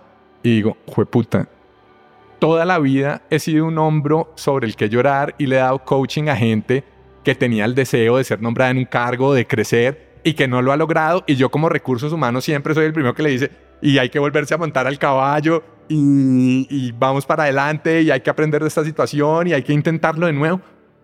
Y me pasa una cosa chistosísima y es que me empiezo a hacer como auto-coaching. Roy, afortunadamente eso era un viernes. El anuncio en la compañía se iba a hacer el lunes. Agradezco mucho y creo que fue muy estratégico que me lo hayan, que me hayan corrido la cortesía de, de hacérmelo saber antes. Ya el fin de semana yo me relajo. El lunes hacen el anuncio. Yo le digo a Arturo, cuente conmigo. Y dicho y hecho, así fue. Pero en ese momento yo digo, me tengo que revelar, no contra la empresa que está en toda su potestad de tomar las decisiones que considere y nombrar a quien le parezca más oportuno, sino contra mis circunstancias. Y en ese momento empiezo a buscar diferentes oportunidades. Al final digo, no voy a salir corriendo, no voy a dejar esto botado, no me voy a ir a algo que, que, que no sea para mí bueno. Y a los pocos meses sale la oportunidad como vicepresidente de recursos humanos de 3M en Colombia y tengo la oportunidad de irme y llegar a cumplir esa meta que tenía de ser cabeza de recursos humanos de, una empresa en el país. Pero aprendí muchísimo, Roy. O sea, hoy en día el famoso mirando para atrás y conectando los puntos y demás, pues si eso no hubiera sucedido, uno, no me hubiera llevado tantas lecciones y dos, no me hubiera dado licencia. Hubiera sido espectacular también porque no, no, no me gustan los discursos de pasó lo mejor que tenía que pasar. O, no, o sea, estoy seguro que lo otro también hubiera sido espectacular, pero el haber salido de Alpina e irme a 3M también me permitió desarrollar la carrera de una manera diferente y aprender en una compañía global, desarrollar competencias y conocer temas muy diferentes que hoy en día han seguido enriqueciendo mi carrera. Entonces, después fuiste invitado a Cartagena para una presentación, ¿correcto? Cuenta la historia ya. Al par de meses de que ha sucedido esto, yo ya me relajo, ya digo, listo, esta oportunidad no fue acá, voy a seguir buscando oportunidades en otro lugar. Arturo muy generosamente me seguía teniendo al frente del cañón, diseñando la estrategia del área de talento, trabajando muy de la mano con él y hay una presentación en Cartagena con el comité directivo Alpina para hablar sobre la estrategia de la compañía de los próximos tres años y Arturo muy generosamente me pide que sea yo quien presente. Como Robbie, yo ya estaba buscando oportunidades en otro lugar, como yo ya me había quitado esas ansias de querer ser vicepresidente, que hoy haciendo la reflexión me hacían caer en lo que hablábamos al comienzo del podcast, de querer agradar, de qué tengo que decir para que esto me ponga en buenos términos con el comité directivo, de qué quiere vivir Ernesto, de que... Y no porque yo lo hiciera racionalmente, ¿verdad? Sino que es la reflexión de nuevo después de decir, esas máscaras de las que hablábamos, esa expectativa del qué dirán o qué esperarán los otros que uno diga, yo ya si quedaba algún rastro de eso me lo había quitado. Entonces yo me paré y presenté súper tranquilo, mostré toda la estrategia sin ninguna agenda oculta ni ninguna agenda política de estar deseando algo diferente dentro de la compañía. Y al final de esa presentación, se me acerca Ernesto, me lleva a un lugar alejado donde estaban los demás y me dice, Juan Pablo, le quiero decir una cosa, esta es la mejor presentación que yo le he visto en los tres años que usted lleva en Alpina. Y para mí eso fue una cachetada gigante en el buen sentido de la palabra, porque me ayudó a ver que el hecho de actuar con transparencia, de actuar sin máscaras, de decir las cosas sin esperar nada a cambio, ni querer agradar a nadie, termina siendo mucho más efectivo y poderoso que cuando tú tienes una agenda en tu cabeza distinta o estás persiguiendo estar en posiciones diferentes. Entonces es, es chistosísimo y suena muy contraintuitivo, pero parte de lo que he aprendido y en ese momento, en estos últimos siete años, me ha servido un montón, porque como ya llegué a ser cabeza de recursos humanos, que era lo que yo anhelaba, y yo no quiero ser CEO, ni, volviendo al tema de los anhelos y de rockstars o superstars, yo no quiero quitarle el puesto a ninguno de mis jefes que hoy en día son, son CEOs o presidentes de compañías, pues eso me da una libertad gigante para hablar de mis temas diciendo exactamente lo que pienso y de la manera en la que la pienso. Entonces, esa fue la historia de Cartagena, donde el ya no estar preocupado ni tener una agenda detrás me ayudó a presentar de una forma que después fue percibida como mucho más efectiva y contundente que seguramente si lo hubiera hecho persiguiendo otros fines. Un mensaje rápido de nuestro startup quinto y de regreso al programa. Un anuncio especial. Sí, sí, sí, sí. Hemos lanzado un nuevo podcast y se llama Matamos Preguntas. Una o un invitado espectacular. Una pregunta y una conversación llevada hasta el final. Para matar la pregunta, hablemos de todo. Temas como innovación, emprendimiento, liderazgo, growth, ciberseguridad, agilidad, experiencia del cliente y mucho más. Con cada invitado o invitada hacemos una inmersión profunda en una pregunta y luego la editamos a menos de 18 minutos de perfección. Tu contenido corto de alta calidad y alta frecuencia para mejorar tu vida. Encuéntranos en tu player favorito como Matamos Preguntas y empieza tu recarga cognitiva.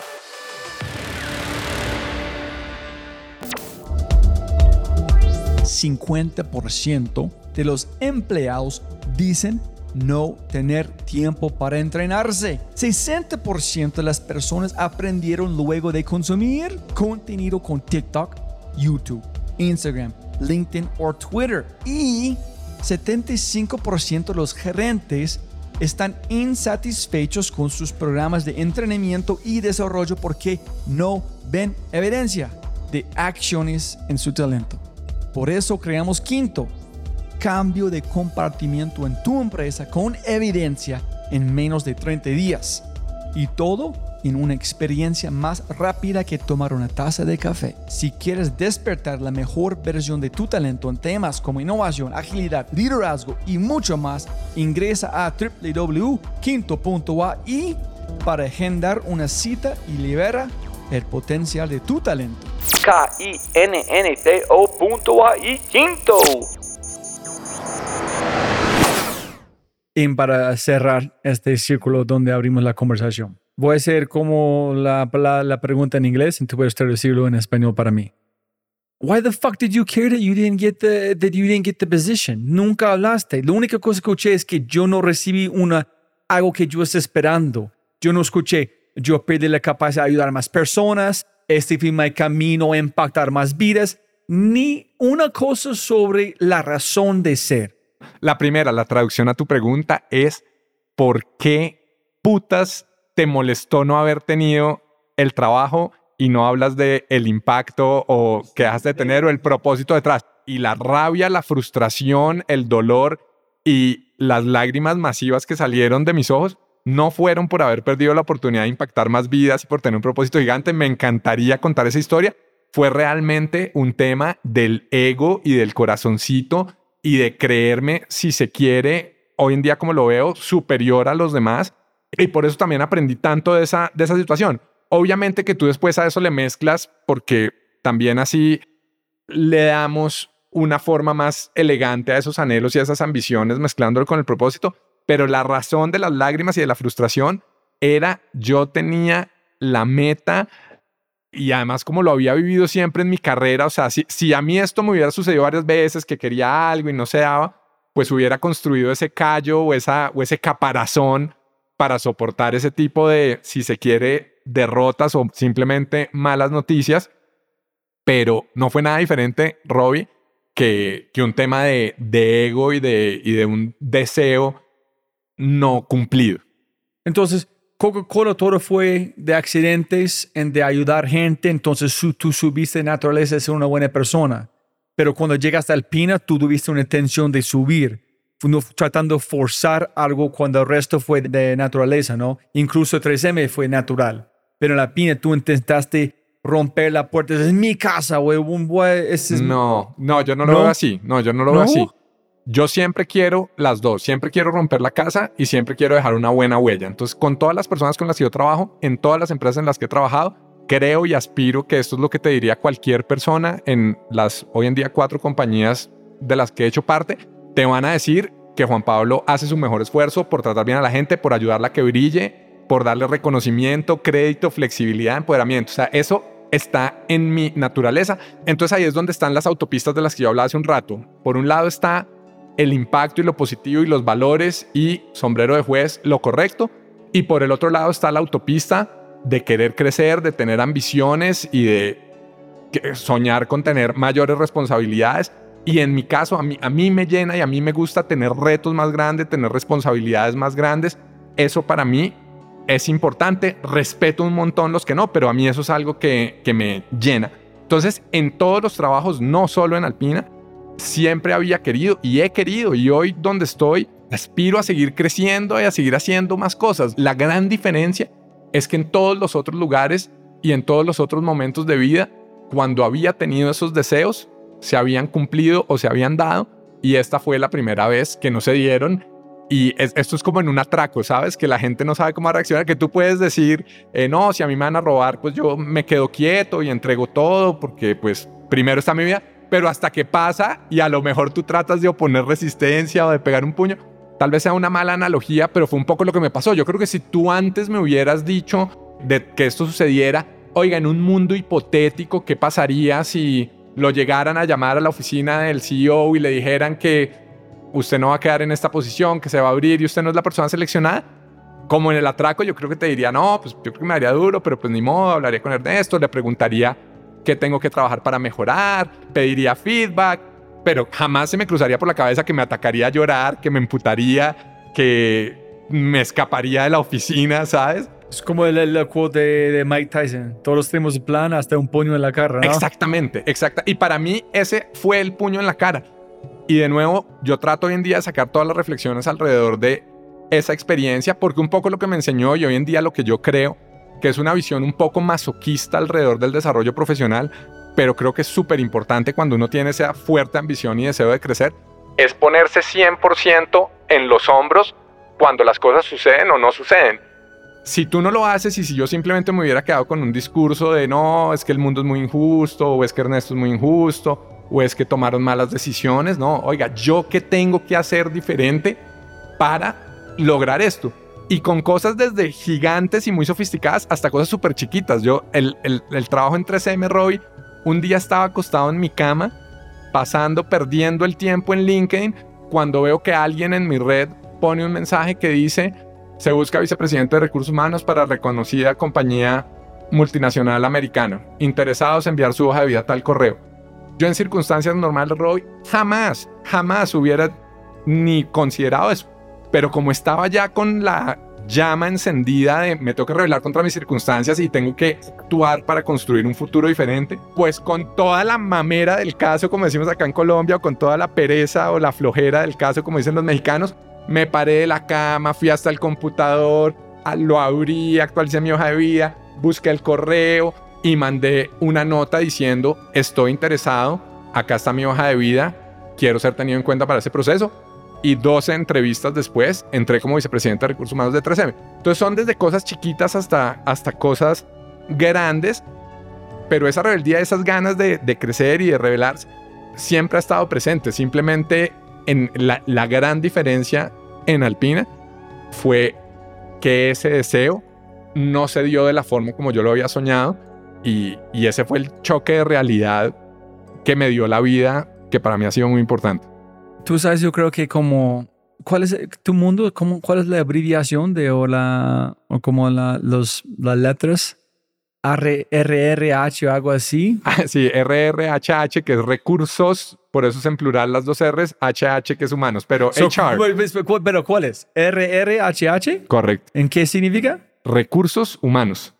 Pero ¿por qué hay doble R? Porque la palabra recursos es en plural y en español, don't ask me why, pero hay una regla o hay una figura donde si es en plural la palabra abreviada, la puedes escribir doble. Es súper extraño, no se usa no, mucho. yo creo que fue diseñado justamente porque significa rebelde, respetuoso, humanos. Ah, RH es como, rebe- como es reverpetuosos oye, me- humanos. te, te acabas que- de inventar un buen concepto. Voy a ver cómo lo ese es desarrollo como yo- después es- en, en. Entonces, Tenemos que encontrarle un significado a la segunda H de, Sí, de- yo estoy de de humanos. inventar, pero no Sí, fui capaz. no, no, la, la hemos debido planear antes de la llamada, pero le quedamos debiendo a tus oyentes el, el continuará de RRHH. Está buenísimo. entonces, ¿por qué? ¿Cuál es tu consejo si tú eres parte de reverpetuosos humanos que cada persona pueden sacar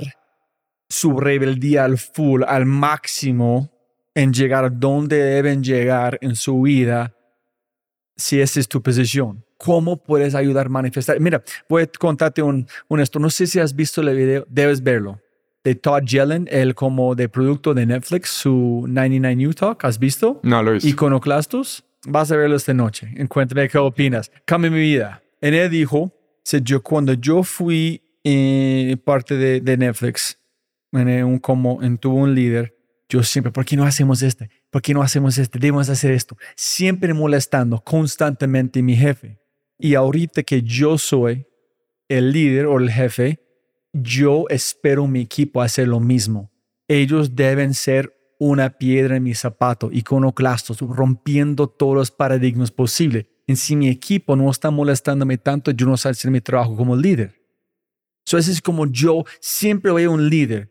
Si tu equipo no sabe, ¿por qué no hacemos este? ¿Por qué no hacemos esto? Tú no eres un buen líder. ¿Cuál es tu consejo para muchas empresas, la gente escuchando en empresas grandes que posiblemente sí sienten, no puedo hacer nada, mi jefe siempre está castigándome, etcétera, etcétera?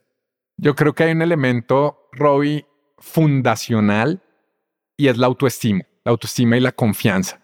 Creo que muchas veces hay personas que no se atreven a expresar esa rebeldía o esa ambición o esas ganas de transformar porque simplemente, volviendo al tema de la crianza, nos han enseñado a ser obedientes, a seguir las normas, a hacer las cosas.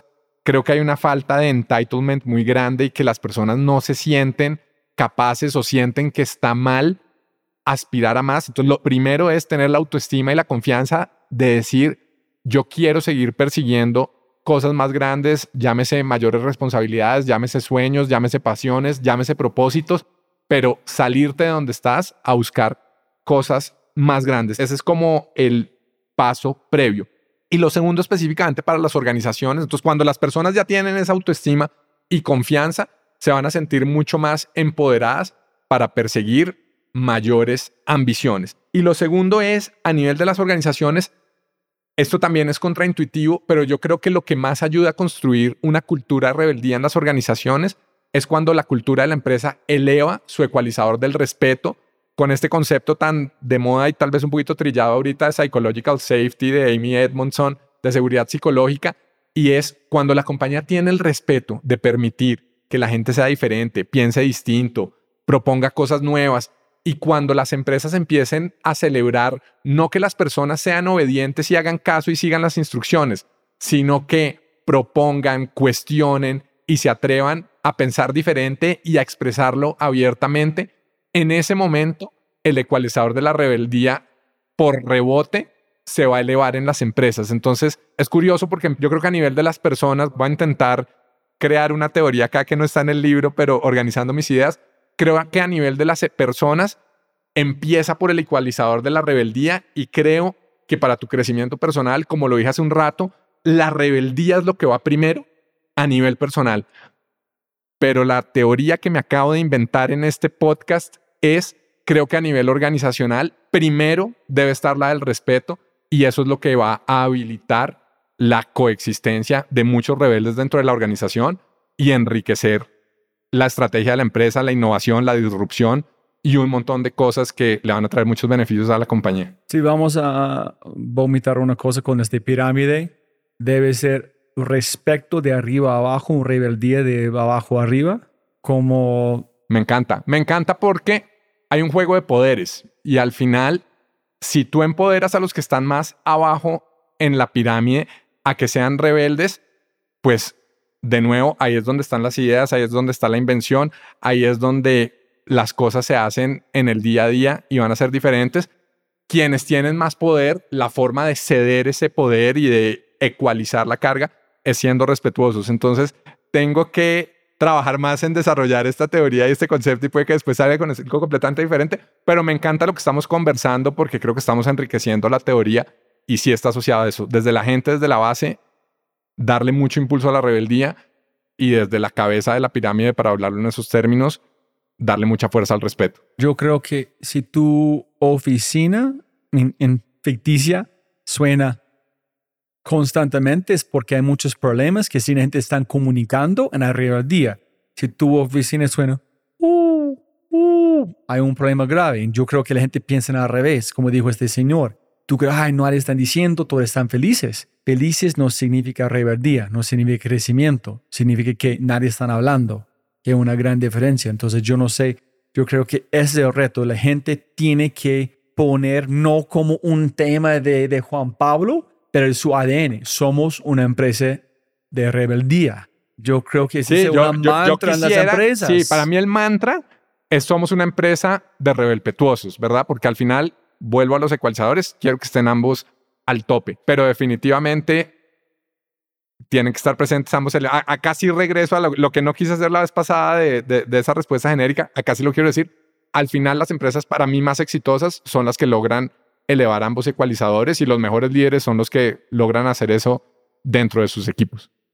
Y un consejo para la gente, Roy, con lo que estás diciendo es aprovechar mucho cuando son nuevos en una posición, sea porque son nuevos en la empresa o sea porque son nuevos en un cargo, no hay nada que dé más fuerza que la mirada fresca de llegar con unos ojos nuevos a observar, a retar las cosas y ojalá muy rápido hacer cambios. Eso es algo que siempre he intentado en mi carrera. En el instante en que entro, tratar de aprovechar esos ojos frescos para hacer cambios muy rápido y de una empezar a generar esa cultura de no quedarnos con que las cosas siempre han sido así, sino que podemos traer nuevo. Como la puerta en 3M como la puerta en 3M, como me acaba de pasar con las evaluaciones de desempeño en Fives. Pero cuénteme cómo dijiste chao Alpina. Dijiste, chao hermano, me voy a 3M. No. Tú piensas que, mira Arturo, mira, no, esa, esa, película sí pasó por mi cabeza porque, porque diría mentiras. Y fue chistoso porque mucha gente sí me dijo como, uy, no, qué bien, ta, ta, ta. ¿no? Pero la verdad, la verdad, la verdad,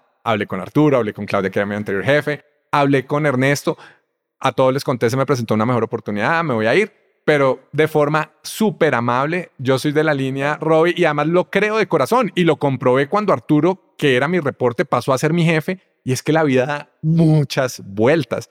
Entonces, creo al final mantener una sana convivencia y armonía y lo hice de esa forma y hoy en día me mantengo súper agradecido y con Arturo, con Claudia, seguimos siendo eh, muy buenos amigos y... No llegaste al frente de la pina No, no, no, me, me dejé esa película para mi cabeza, me la disfruté, me preparé palomitas de maíz y, la, y, vi esa película conmigo mismo, pero no, jamás mis actos de, de, esa manera. No, la historia de la puerta en 3M es que cuando entro a trabajar en 3M, 3M las oficinas quedan en la calle 26 en la avenida El Dorado, mucha gente cuando llega al aeropuerto suele verlas porque son las oficinas de ladrillo muy grandes los primeros días cuando yo llego a la oficina me llama mucho la atención que no veo a nadie entrando al edificio de la empresa y pues yo llegaba a la hora que en teoría llegaba todo el mundo.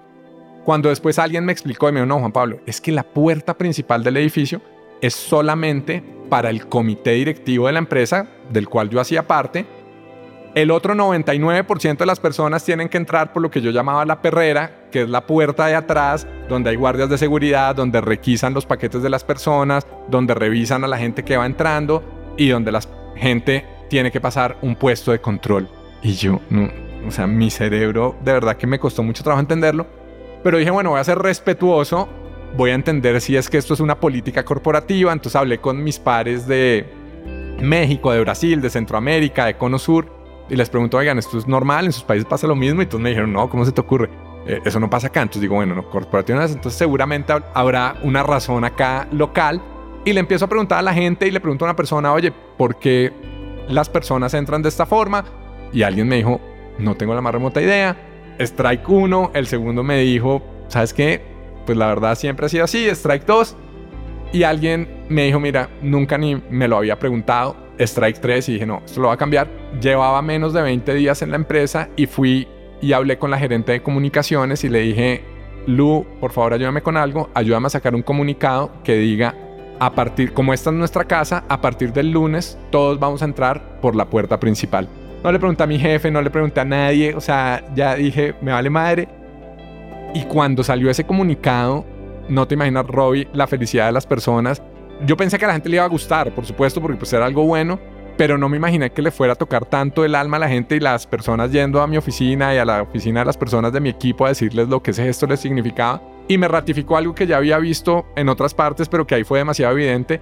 Y es que muchas veces las mejores estrategias de bienestar y de clima organizacional no cuestan un centavo, sino que están asociadas más a la inclusión, a ese sentido de pertenencia, a tratar a la gente con respeto y a cerrar esos puentes que hay volviendo a la pirámide con el Olimpo y demás. Y, y bueno, esa, esa fue una experiencia también muy enriquecedora. Después hicimos un montón de cambios, eliminamos los parqueaderos, que también hay unos parqueaderos especiales para vicepresidentes y gerentes. E hicimos muchas otras cosas que tuvieron un impacto muy positivo en el clima laboral. Y 18 meses después fuimos certificados como Great Place to Work. Subimos 20 puntos en la encuesta de clima. Miles de preguntas aquí, pero una es ¿por qué no avisaste de CEO y todos los jefes de, hey, voy a hacer esto solamente avisándote? ¿Por qué decidiste? Porque no sé si estás esperando un no, en prefieres perdóname antes que un no, porque fue tan importante para vos que este no es justo. Fue algo más de justicia. Entonces tú no fuiste capaz de arriesgar un no contra algo tan importante para vos como un ser humano. ¿O fue una forma de romper la puerta y decir, aquí es Juan Pablo, hijo y madres? HR, como honor, como debe ser. Mira, hay un libro que me encanta que no sé si lo has leído, que es The Seven Rules of Power de Jeffrey Pfeffer. Y él habla de este concepto que, que también es de la sabiduría popular, de que es mejor pedir perdón que pedir permiso. Y yo creo, y un poco lo hablo en el libro, creo que no siempre es así. Y de nuevo, lo que creo es que un rebel petuoso tiene la capacidad de leer el ambiente y el criterio y el contexto para cuándo pedir perdón y cuándo pedir permiso. Y para mí esa era una de pedir perdón y no permiso, porque era tan importante para mí hacer eso, generar ese cambio. Yo no estaba dispuesto a trabajar en una empresa donde la puerta principal del edificio fuera únicamente para los líderes de la compañía y el comité directivo. O sea que para mí era casi que un deal breaker. Entonces dije, este es uno de los casos donde el todo por el todo, mejor pedir perdón que pedir permiso.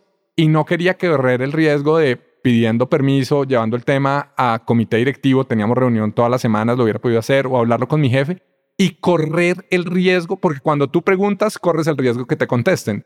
Entonces yo no estaba dispuesto a tolerar que alguien me dijera que no, así que impulsivamente tomé esta decisión.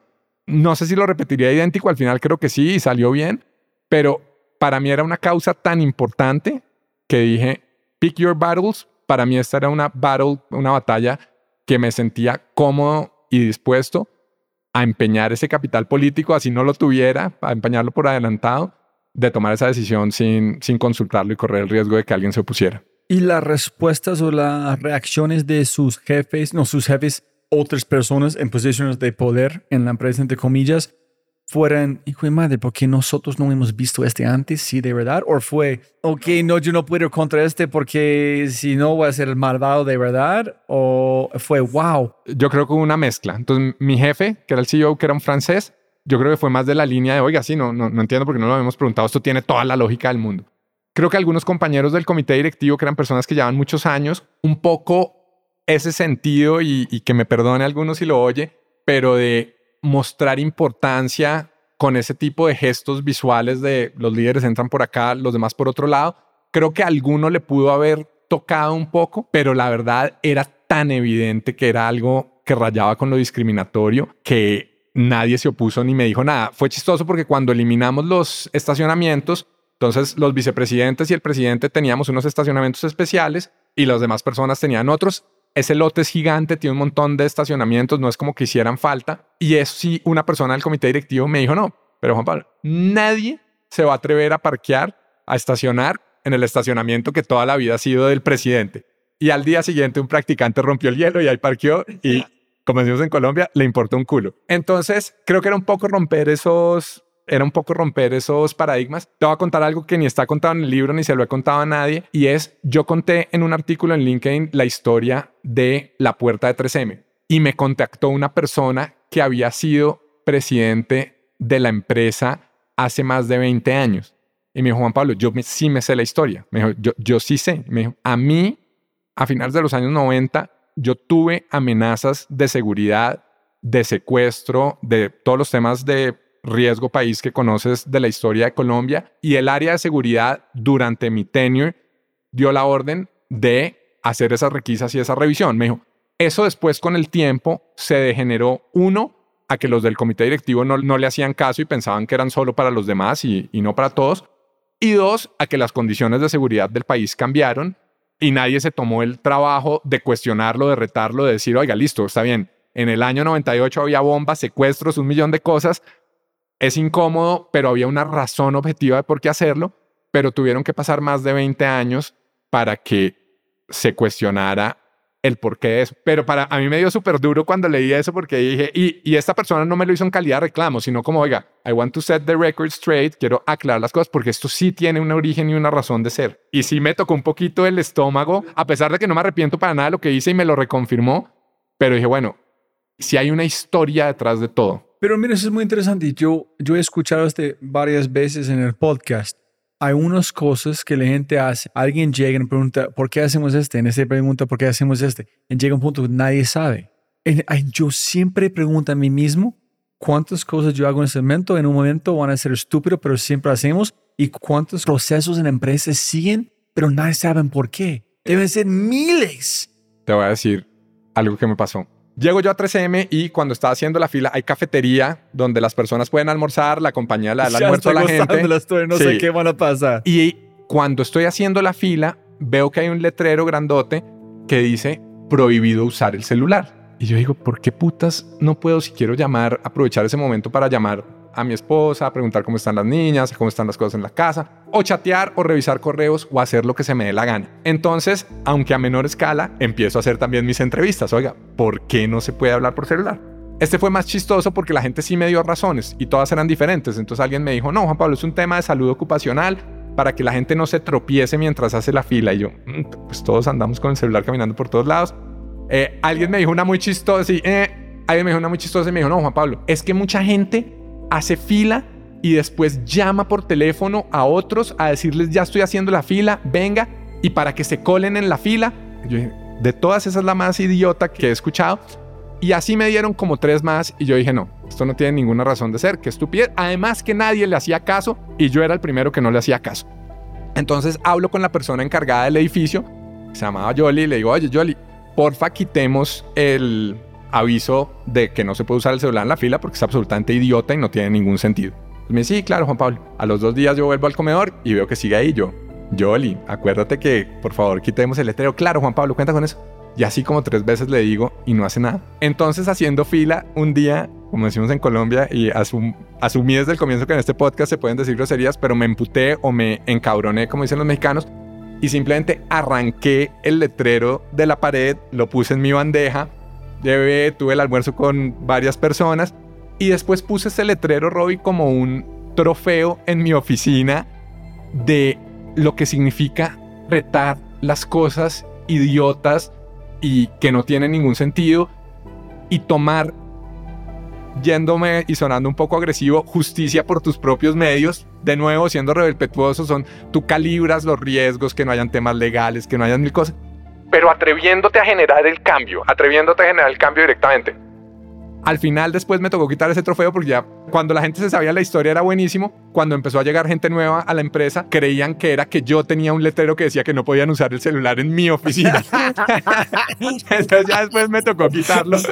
Pero de nuevo, son cosas tontas o chiquitas que muestran esa mirada con ojos frescos y retar la cantidad de cosas que existen porque sí o porque en algún momento pudieron tener una razón objetiva, pero pasa el tiempo y no tienen absolutamente ninguna razón de ser. Solamente duda en tu ascensor. Mira cualquier empresa tienda o ascensor en Colombia, en todos siguen 90% más con un propaganda algo de tapabocas en el COVID.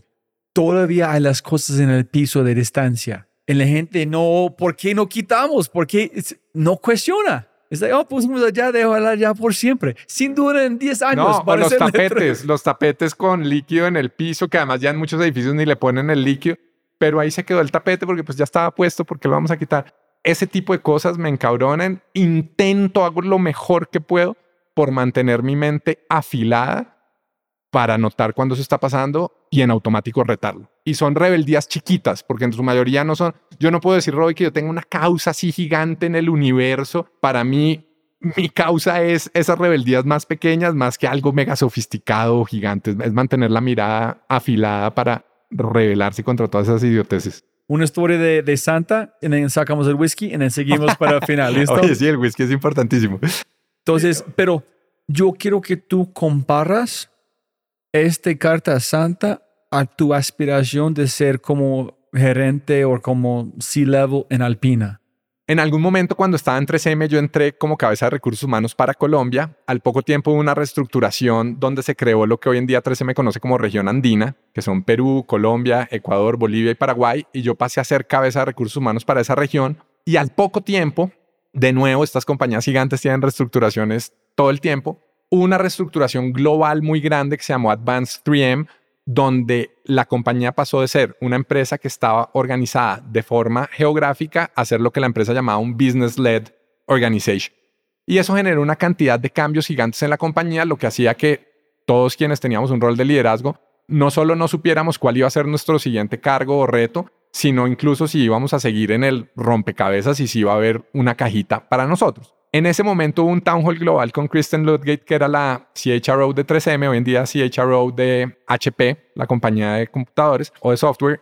Y cuando Kristen presenta, ella muestra un slide de cómo iba a quedar la estructura global de recursos humanos y muestra un cargo que se llamaba PRNI, que era People Relations and Inclusion Leader para Latinoamérica.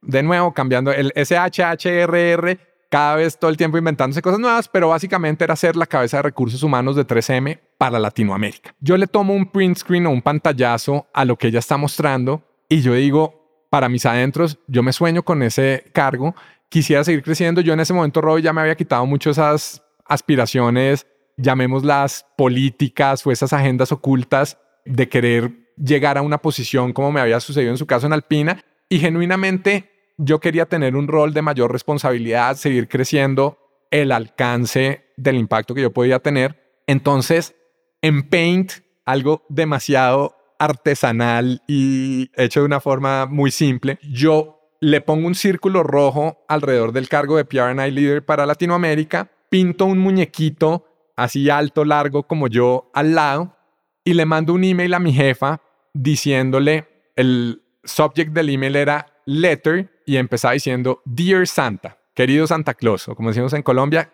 querido Papá Noel. Y le digo en inglés, acabo de ver el town hall de Kristen y te quiero contar cuál es mi deseo de Navidad. Le pongo el pantallazo, pongo con el circulito rojo alrededor del cargo, con el muñequito que me representaba a mí al lado. Le digo que he sido, que le, digo que he sido un good boy. Le pongo un dibujito que me bajo de Google de, de una carta a Santa Claus, se lo pego al final del email y le digo, muchas gracias, Juan Pablo. Eso tenía muchos elementos rebeldes. El primero, y tal vez más importante, es que básicamente le estaba diciendo a mi jefa que quería su cargo porque ella era la cabeza de recursos humanos para Latinoamérica. Lo segundo, quienes están familiarizados con el mundo corporativo en la TAM saben que las operaciones más grandes, y para 3M no era diferente, son Brasil y México, así que alguien en otro país, habitualmente la aspiración es llegar a dar un salto a Brasil o a México. Y esta posición era la cabeza para toda Latinoamérica, incluyendo estos dos mercados, o sea, era ser, pasar a ser el jefe de los directores o de los vicepresidentes de recursos humanos de, de toda Latinoamérica, incluyendo Brasil y México. Entonces tenía su herejía y su rebeldía por muchos lados. Cuando empiezan a pasar las horas, Robbie, y no me contesta mi jefa, yo digo, fue puta. Un, un poco como tu duda de si he debido usar corbata o no.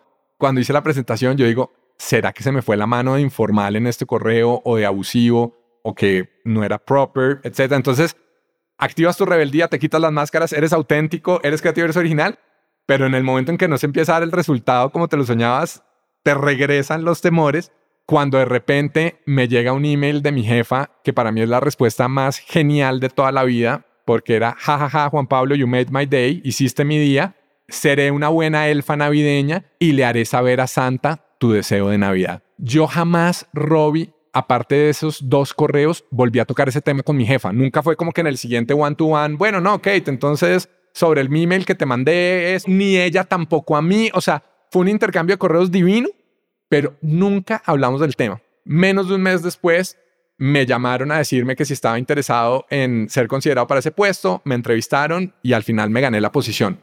Yo nunca sabré si haber mandado el email de Dear Santa hizo la diferencia, pero me gusta creer que sí y he visto en muchas ocasiones en mi carrera y en mi vida que si uno quiere avanzar, tiene que, así como tomar justicia con el arrancar el letrero de prohibido hablar por celular, tiene que tomar justicia con sus propias manos y tiene que hacer todo lo que esté a su alcance para uno lograrlo directamente.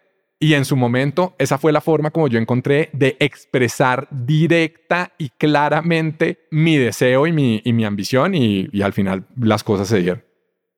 Mira, te voy a decir algo. A mí como profesional de RRHH, me encantaría decirte nosotros en recursos humanos y en las empresas grandes hacemos juntas de planeación de talento, revisamos succession planning, tenemos herramientas, llamémoslo objetivo, para planear la trayectoria de las personas, de las posiciones y de quiénes son los potenciales candidatos para reemplazar un cargo. Pero la verdad, Robbie, es que estar en el top of mind, estar en el radar de los decision makers, como dicen los mexicanos, hazle como quieras, cabrón, pero tiene una incidencia muy grande. Entonces, yo lamento mucho a quienes nos están oyendo romper la burbuja de que el mundo es perfecto, de que hay unos Exceles, que las personas están en una tablita y que afortunadamente todo se va a dar divino y vas a obtener la posición que quieres porque alguien está planeando el incremento salarial, lo que sea. Y la verdad es que puede llegar a suceder, pero aumentas exponencialmente las posibilidades de que suceda si tú directamente lo estás pidiendo y lo estás diciendo. Y por supuesto lo respaldas con hacer un excelente trabajo y con retar y con, y con ayudar a transformar las cosas. Pero soy un convencido, Robbie, que incluso cuando se habla de carrera profesional, uno tiene que jalar la cuerda, meter las narices donde nadie lo ha invitado y, y pedir más. Puede que suceda, puede que no, pero al menos podrás poner la cabeza en la almohada en las noches con la tranquilidad de saber que hiciste lo que estaba a tu alcance para lograrlo y, eso es parte de lo que he aprendido y de lo que hablo también en el libro de la importancia de mostrar las ganas y, de perseguir las cosas directamente. ¿Cuál es la diferencia entre esta petición y la ambición de Alpina? Yo creo que volviendo al feedback que me dio Alberto cuando yo lo llamé diciéndole voy a renunciar el lunes porque me siento absolutamente humillado, yo creo que la diferencia era un tema de madurez. Diría que sí es la principal, Robbie, porque mira, cuando en Alpina no se dio eso, mi primera reacción inmadura fue decir, el lunes renuncio. Yo acá estaba súper tranquilo, Robbie. O sea, quería, me interesaba la posición, pero si o mi jefa no me hubiera contestado o si me hubiera contestado, sea por correo o en una conversación diciéndome, Juan Pablo, no te vemos en este momento, no creo. Estoy como en la, la conversación de la track, ¿verdad? Puede que lo que vaya a decir en este momento no sea lo que realmente hubiera sucedido, pero genuinamente creo que estaba en un nivel de madurez y en un estado mental súper diferente de en Alpina, donde simplemente uno tenía ese ego gigante donde en mi cabeza no cabía la posibilidad de que alguien más estuviera igual o mejor preparado que yo. Acá yo veía que había un montón de gente, incluidos pares míos, que hubieran sido extraordinarios. Y dos, volviendo a lo que te decía al inicio, esa madurez para sí quererlo, pedirlo, decirlo, pero tener la reserva de profesionalismo de entender que si no se hubiera dado, este no era el momento y, hubiera seguido presidente. Y creo que parte de esa madurez se dio de haber vivido la experiencia alpina, ¿verdad? No es la ecuación de realidad contra sus expectativas. Entonces tu expectativas fue cero, en realidad fue, ya fue bueno, entonces cuando hace la división es muy alto. En Alpina la realidad en expectativas fue igual de número, entonces si uno falla un poquito ya perdiste matemáticamente. Solo para meterle matemáticas y soy pésimo para las matemáticas, pero te cambiaría algo. Yo no diría mi expectativa fue cero. La diferencia es que en Alpina mi expectativa era 100 y acá mi expectativa era 60 o 70. ¿Qué significa eso? Que yo sí quería y sí tenía la expectativa que subiera porque de nuevo yo soy ambicioso y tengo ganas y tengo confianza y, me creo capaz. La diferencia cuando te digo es que estaba en 60, 70 es que sabía que había un margen de 30, 40 que no fuera yo y eso me permitía dormir en paz si no se hubiera dado. Como en Alpina era 100, tenía cero margen para que si no sucedía, pues ahí fue cuando me explotó la cabeza y, y me llegó el puño de Mike Tyson. Y la última es, ¿qué consejo quieres dar a cualquier otro Juan Pablo persona que están dando presentaciones terribles, liderando terrible, o de otra forma, tiene un potencial increíble, dar la mejor presentación, ser el mejor líder, pero a través de una expectativa están limitando su capacidad. So, ¿cómo, ¿Cuál es tu consejo? Yo ahí vuelvo a lo que hablábamos cuando conversamos sobre personas y el tema está asociado a activar la rebeldía. Entonces ahí pueden haber dos tipos de personas. Los que ya la tengan al super tope, entonces ahí hay un tema de self-awareness o de autoconocimiento y decir, oiga, ¿sabe qué? Como me decía esta curadora de arte, para tener un mayor impacto tengo que elevar mi ecualizador de el respeto. Pero la verdad es que lo que yo he descubierto en mi carrera, al menos al interior de las organizaciones, es que la mayoría de la gente lo que tiene es el respeto en la parte alta y la rebeldía o dormida o lastimada por lo que han vivido con sus papás en el colegio, en las universidades. Y la fuerte invitación y el consejo es atrévase a quitarse esas máscaras que nos ponemos al trabajo. Si eres tú, no caigas en ponerte la corbata en, en la conferencia que diste, que déjate en tus tenis y en tus, y en tus jeans.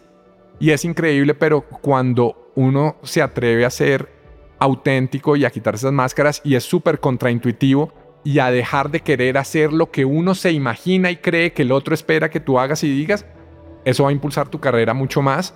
Y de nuevo, sobre todo si uno aspira a llegar a cargos altos de liderazgo, que cuando tú dices lo que te imaginas que el otro quiere oír es súper tonto y es contraintuitivo, pero entre más odio con toda mi alma estos consejos del libro de autosuperación de droguería, pero con eso y todo lo voy a decir, entre más seas tú mismo, más posibilidades vas a tener de que la gente te valore y respete tu opinión y te pueda mirar los ojos y saber, esta persona me está diciendo con transparencia lo que piensa y lo que cree. Si a eso le sumas esa fila o esa sierra afilada para estar retando las cosas y preguntándote todo el tiempo, llámalo curiosidad, llámalo innovación, por qué las cosas son así y cómo podrían ser diferentes, creo que tienes una fórmula muy poderosa para poder crecer. Entonces, en definitiva, ese autoestima del que hablaba hace un rato y confianza de que lo puedes hacer, activar la rebeldía y tenerla afilada para retar frecuentemente las cosas que siempre se han hecho de una manera. También tú conectaste con el libro de Agassi. En este libro yo he leído tres veces. Leí como, cada vez que yo leí el libro fue como en un día. Son los mejores libros que yo he leído. Y tú dijiste igual en el libro. Yo esperando, ok, ¿qué van a decir este man sobre este libro? Tú dices, odiaba tenis. Este fue, ¿cómo es posible? Y dos, habla mucho de su pelo. Y yo, tú no puedes imaginar como cuando está, yo tuve un afro, mi mamá, mi más judío, yo soy judío, entonces tiene como, y el escabito tiene mucho pelo. Entonces mi mamá tiene pelo lindísimo. Entonces yo pensaba, ah, sale de la mamá, mi papá calvito. Y cuando empecé a perder el pelo, que fue mi identidad, usaba gorra todo el tiempo. Entonces me como la vergüenza porque a los niños le encantan quitar las gorritas. Entonces, y el dolor en cuando tú empezaste a decir, uy, madre, yo entendí. Y uno de mis mejores momentos de mi vida con mi papá fue él, cuando yo estaba estudiando arquitectura en San Luis Obispo, fue como seis horas de distancia como en carro, un coche. Cuando él sabe que estoy sufriendo, compró unos remedios para mí, montaba en su coche y llegó. Yo recuerdo justamente estamos sentados en un diner. En él empezó como con su amor de, hey, yo entiendo, el fin del mundo, pero no dijo, no, esta es una estupidez, no tienes que nada. Solamente yo recuerdo que intentó ayudarme pero fue duro llegar a la decisión de finalmente hacerlo. Mira que mi, papá tiene una historia buenísima y es, mi papá hizo una maestría en Londres, en la London School of Economics, y era en la época en que se empezó a quedar calvo, porque mi papá, al igual que tú y yo, es completamente calvo. ¿Aquí cuántos años tenía? Cuando... Yo creo que debía tener unos 25 años, más o menos. Entonces él se empieza a quedar calvo cuando vivía allá y en la universidad tenían un doctor de la universidad. Allá ir al médico era muy costoso, pero el doctor de la universidad era gratis. Entonces como era gratis, siempre se hacía una fila muy grande de estudiantes para ir a verlo, pero mi papá dice, pues voy a ir a, pues voy a ir a consultar esto porque se me está cayendo el pelo. Entonces mi papá hace la fila larguísima hasta que finalmente, después de varias horas de espera, llega por fin al consultorio del doctor y le dice, doctor, el doctor le dice, ¿por qué viene acá? Y mi papá le dice, doctor, porque se me está cayendo el pelo. Y el doctor le dice, sí, se está quedando calvo. Next. y, ya, y lo saca el, de mi papá dos horas haciendo fila para entrar al consultorio, tres horas. El doctor, sí, claro, se está quedando calvo. Next. Eh, y eso fue lo único que mi papá hizo en su vida alrededor de la calvicie. Se demoró una conversación de 27 segundos con un doctor. Y bueno, mi caso quisiera decir de nuevo, mi papá un rebelde, le da la madre, al final ya dijo, listo, lo aceptó. Yo la intenté combatir contra la naturaleza muchísimo haciendo todo lo que estaba médica y quirúrgicamente al alcance, pero como digo en el libro, por más rebelpetuoso que seas o por más rebelde que seas, hay cosas contra las que no te puedes rebelar y definitivamente la alopecia que nos acompaña es una de ellas. Me parece, yo no puedo imaginarte con pelo. Me imagino que tú haces, parece muy raro con no, pelo. Y te digo, yo hasta hace no tanto tiempo, o sea, ya empecé a calvearme 100% hace apenas un par de años, pero duré mucho tiempo dando la Tratando de batalla. esconderla. Sí, total, total.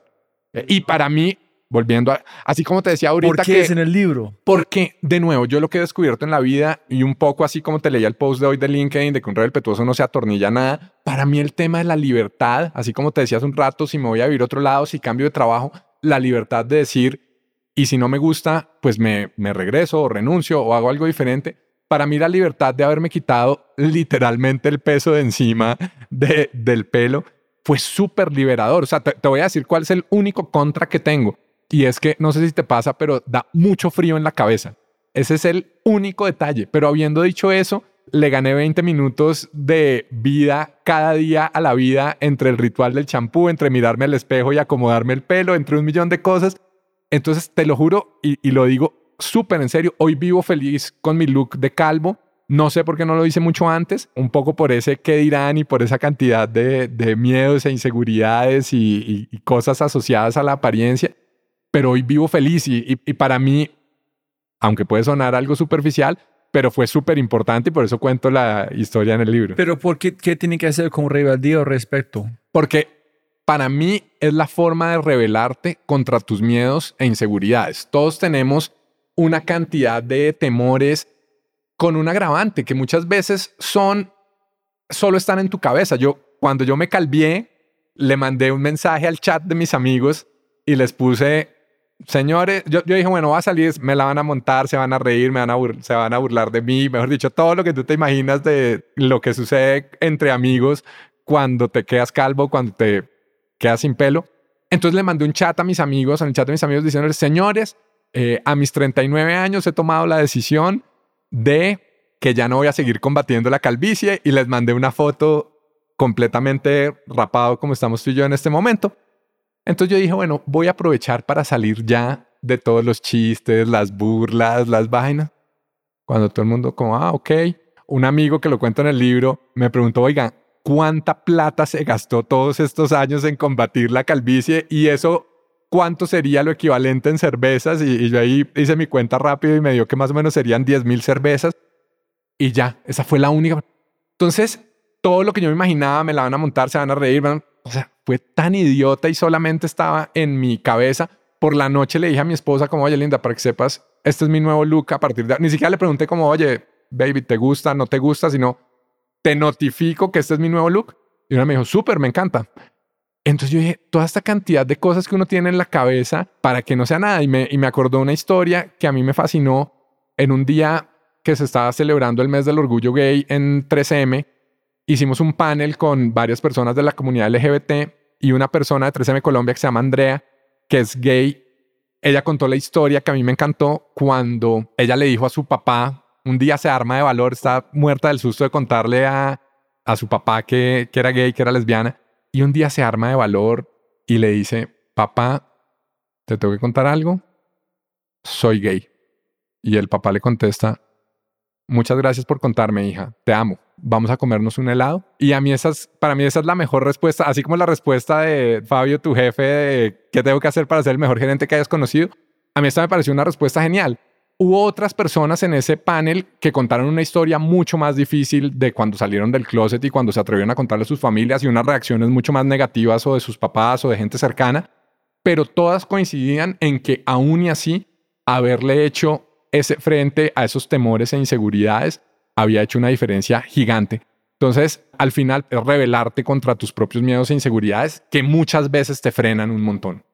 Y para que la gente nos entienda la historia, Roy, lo que cuento de Agassi, que cuenta en su biografía, es que él usaba un peluquín, una peluca. Yo recurría a muchísimas técnicas, pero quiero que quede constancia pública en este podcast que jamás usé peluca. Quiero dejar esa, esa salvedad técnica para la posteridad. Pero Agassi sí lo hizo. Y él cuenta la historia de cómo básicamente perdió una final del Roland Garros porque la peluca se le empezó a despegar. Y entonces él estaba más preocupado en el partido porque no se le fuera a caer, la, a caer la peluca en la mitad de este partido que estaba viendo medio planeta. Y eso le costó el partido. Y yo te lo juro que yo me de la risa cuando reí eso en su biografía y me pareció tan idiota, tan idiota, tan idiota. Y hasta que dije, fue puta, como digo en el libro, yo soy Agassi y no precisamente por mis habilidades deportivas o tenísticas, sino porque le estoy poniendo esa misma cantidad de interés e importancia a algo tan idiota como le dijo el doctor a mi papá en la London School of Economics, señor, se está quedando calvo, next. Me tomó 39 años entender ese next, pero desde que lo asumí he sido muy feliz y, me encanta y hoy, y hoy vivo feliz y me parece que me da mi personalidad eh, y me, y me, Yo no, gusta. No, sé cómo tú estás riendo, como sé en este, en ese momento. Yo estaba con dolor. es, porque yo entendí ese dolor. Es como si fuera ayer. Yo recuerdo completamente la, la vergüenza, la preocupación, tantos tiempo gasto. Mira, eso es mucho más importante que porque arrancamos. Siempre gana más dinero, pero no más tiempo. Olvídate, olvídate la, la cantidad de cervezas ¿Cuánto tiempo gastaste preocupando en vez de ser presente en gozar tiempos preocupando de su cabeza? Ese es mucho peor, hermano. Total. Yo quiero atacar unos puntos en el libro y ya tengo la forma de cerrar. Uno es, tú creo que es un amigo de Jorge, aquí es. Jorge Eduardo Velázquez. Ajá. Sí, sí. Por tales razones hemos determinado imponerle la matrícula condicional si su hijo no observa una conducta disciplinada ni obtiene las calificaciones esperadas, éste deberá retirarse del colegio. Yo quiero que tú cuentes por qué tú crees que, por qué pusiste en el libro, en pensando, mira, mira cómo funciona el universo. Aquí llegan, justo en este momento. Total. En yo sufrí demasiado en el colegio y algo que cambia mi vida es cuando escuché cuando está platicando con Juan Piz González o Alejandro Reaño, y dijo que fue echado de tantos colegios por su creatividad. Mira que una información insider del libro y de la escritura es que esa historia de Jorge yo la metí muy al final de haber terminado de escribir el libro. Poco antes de que el libro yo lo tuviera que enviar a Planeta ya para la versión final y que se fuera a imprimir, Jorge, que es un amigo que es súper exitoso, que trabaja en AB InBev, trabajó muchos años en Bavaria, hoy en día IBI, y hoy en día vive en Nueva York y lidera lo que se llama Draftline, que es la agencia interna de Bavaria. Tiene un equipo de 700 personas en todas partes del mundo. Él nos manda una carta en el chat de amigos y dicen, vean lo que mi mamá encontró guardado en la casa. Y era esta carta que tú acabas de leer, donde el colegio le imponía una sanción por no estar prestando atención en clase y lo amenazaba con que sería expulsado del colegio si no cambia su actitud. Y yo lo que hago en el libro es reescribir esa carta y decir, porque este era un tipo absolutamente brillante en términos de creatividad, de diseño, de pintar, de generar ideas. Yo qué diferente hubiera sido esa carta en el colegio si lo que le hubieran escrito a los papás de mi amigo era diciéndole, señor y señora Velázquez, el apellido es coincidencia, lo único que le pedimos es, Jorge tiene unas características y unas habilidades extraordinarias para el arte y el diseño. Queremos pedirles que nos ayuden a que Jorge eleve su nivel de respeto para prestarle más atención a los profesores de las demás clases. Invitamos a Jorge a que continúe con su gran actitud, ¿verdad? Porque era celebrar esas habilidades que él tenía y no enfocarse en lo malo.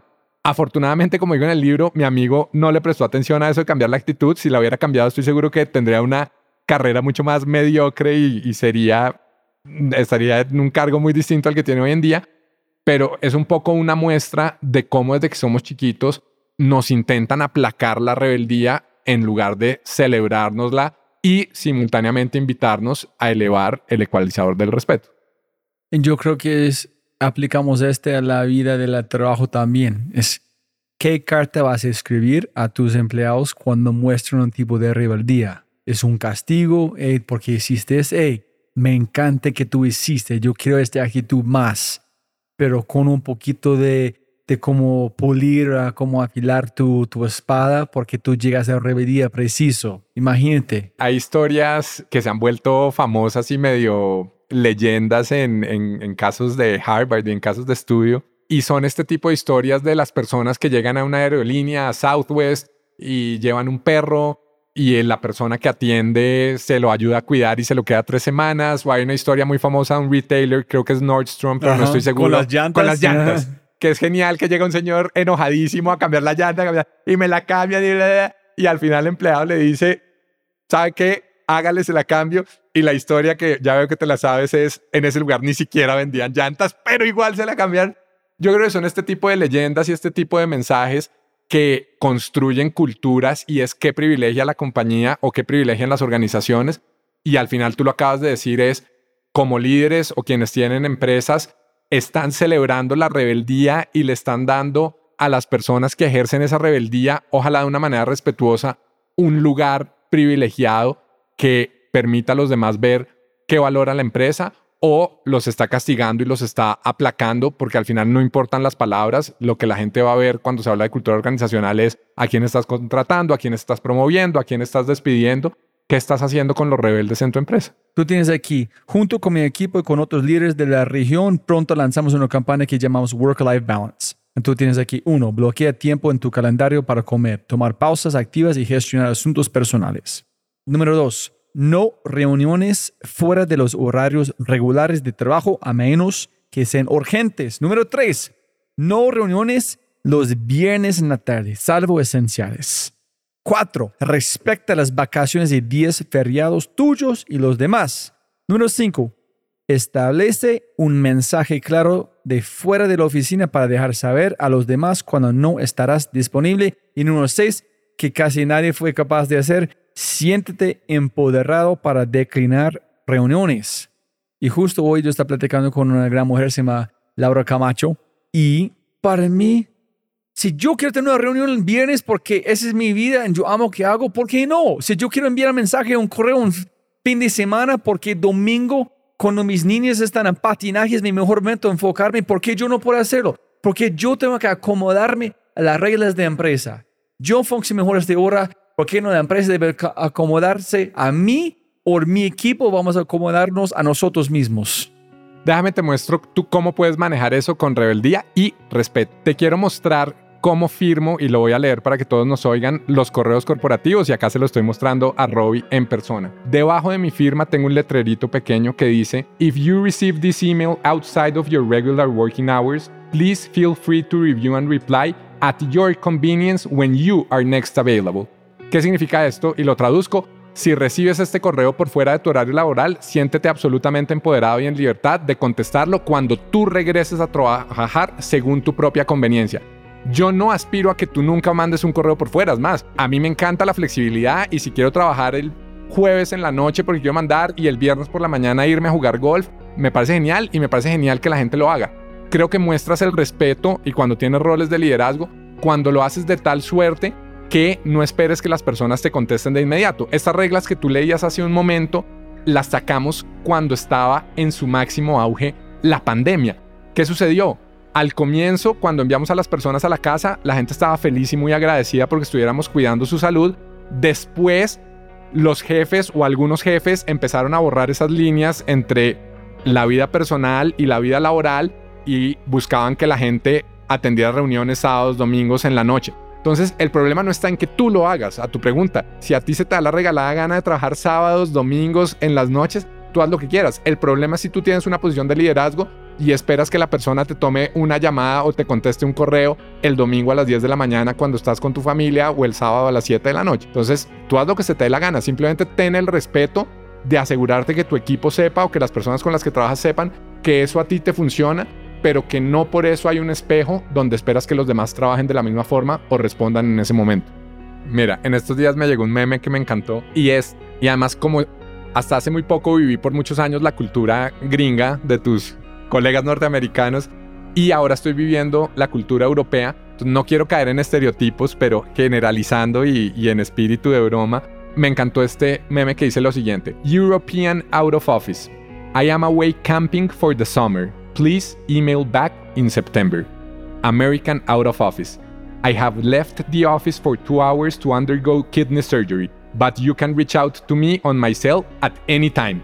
Entonces, traducción para el que está, el mensaje fuera de la oficina de los europeos. Estoy de campamento por el verano. Por favor, escríbame un correo de regreso en septiembre.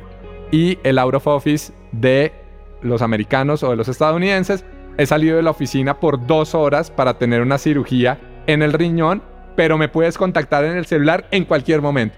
Entonces, de nuevo, es un poco caricaturesco, Robbie, pero sí lo estoy viendo y lo estoy viviendo ahora trabajando con europeos, la diferencia tan grande que hay entre el respeto en ciertos horarios, entre realmente desconectarnos. Al final, también atender llamadas cuando son urgentes o cuando hay un incendio, cuando algo es grave o importante, eso es ser respetuoso. O sea, si a mí mañana mi jefe me llama un domingo o un jueves a las 10 y media de la noche, porque hay un incendio, y digo un incendio para exagerar e ilustrar el punto, cuente 100% con mi compromiso, ¿verdad? O sea, y creo que ser respetuoso es también atender cuando hay esas circunstancias excepcionales que lo ameritan. El issue es, si yo recibo un miércoles a las 10 de la noche una llamada de mi jefe, Juan Pablo, mira, es que se me ocurrió esta idea y, ¿sabes qué? Antes de que se me olvide, te, te la quiero comentar.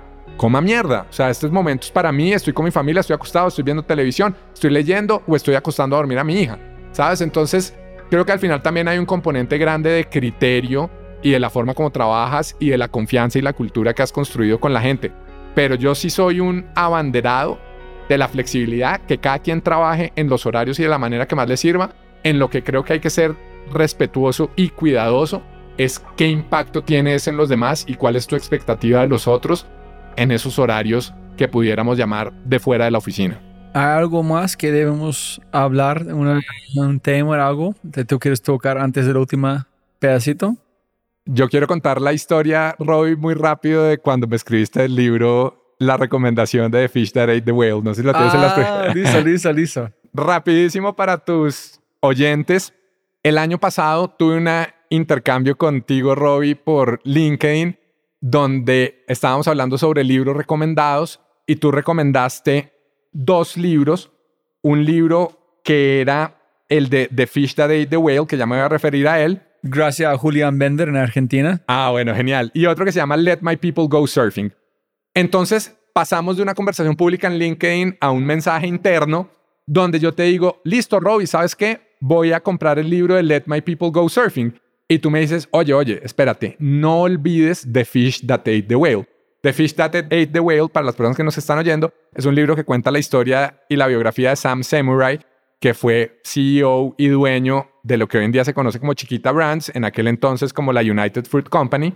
Y yo finalmente le hago caso a Robbie. Yo estaba en Minnesota en una reunión de 3M, lo compro por Amazon, me llega al hotel y empiezo a leer yo este libro que cuenta la historia de la industria bananera en el mundo todo lo que tiene que ver y especialmente el impacto que tuvo en Latinoamérica y en Centroamérica, me engancho con el libro, me empieza a apasionar, me suena, me gusta lo que leo, lo que estoy aprendiendo.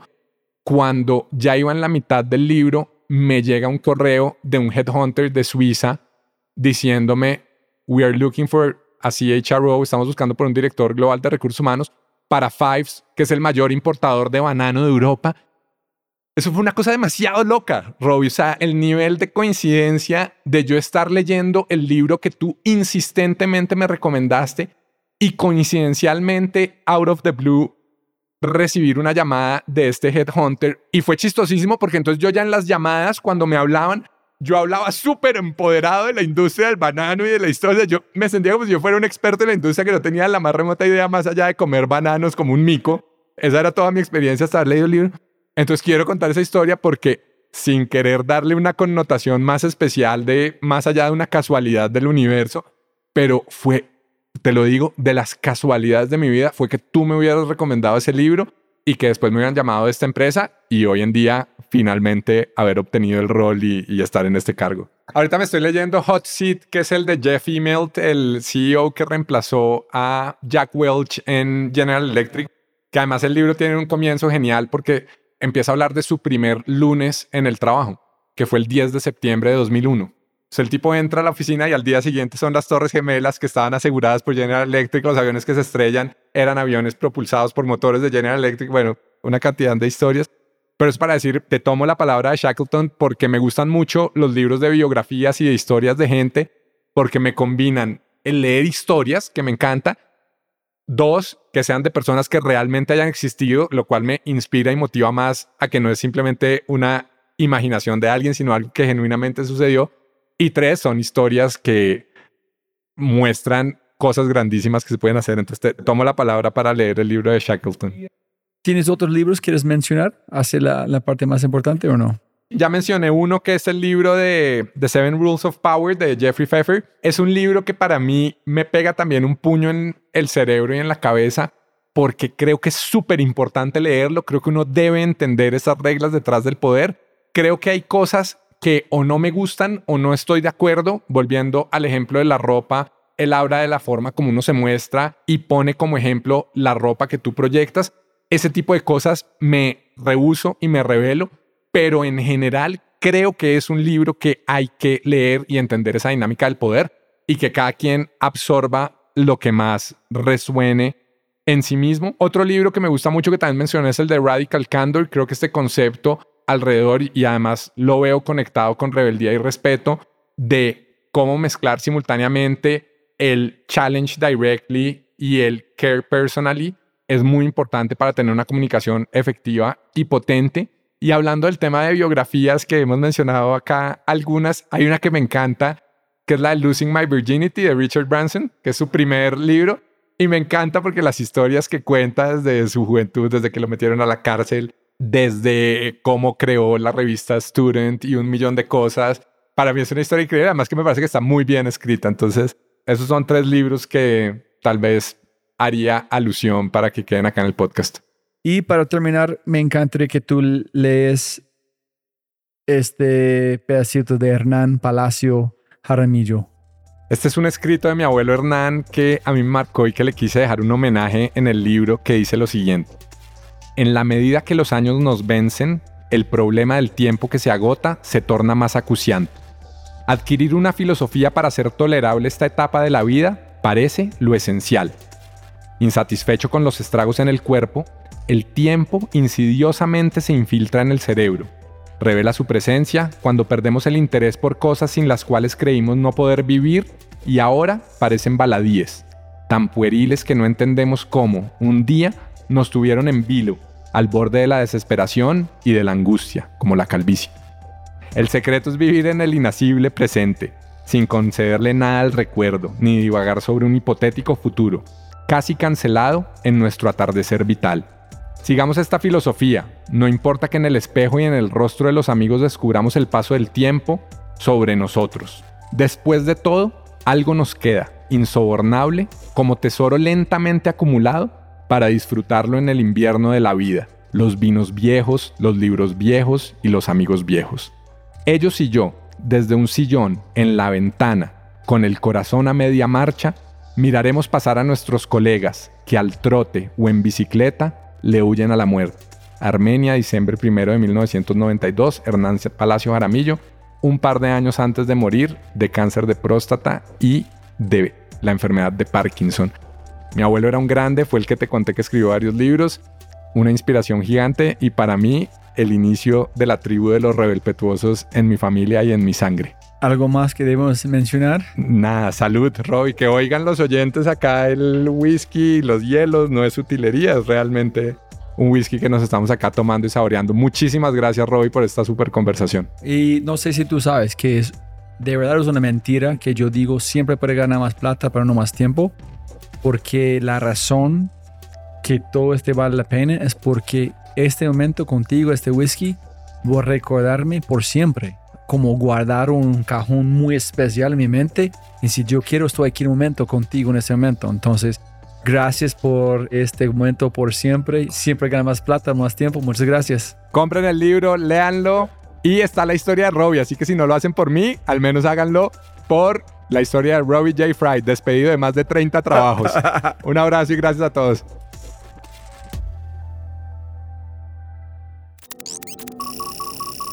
Como siempre, siempre puedes ganar más plata, pero no más tiempo. Muchas gracias por escuchar. De verdad, muchas gracias. Espero que hayas aprendido algo, te hayas inspirado y te sientas con ganas de hacer algo imposible. Pero antes de terminar, realmente me encantaría escuchar de ti. ¿Qué invitados quieres que invite? Si tienes alguna pregunta o sugerencia, cualquier cosa, por favor, por favor, déjame un mensaje aquí en Spotify o envíame un mensaje a través de mis redes sociales usando arroba. Además, no olvides por favor escuchar nuestro otro podcast, Matamos Preguntas, tu contenido corto, de alta calidad y alta frecuencia. Todo para mejorar tu vida. Si disfrutaste este podcast, mira lo que las empresas están haciendo para llevar a su talento a tomar acciones pequeñas y obtener resultados grandes. Únete al Mindset Revolution. Ingresa a www.quinto.ai para probar Quinto gratis por una semana. Quinto.ai. www.kinnto.ai. Quinto. Siempre puedes ganar más plata, pero no más tiempo. Chau, chau, chau, chau.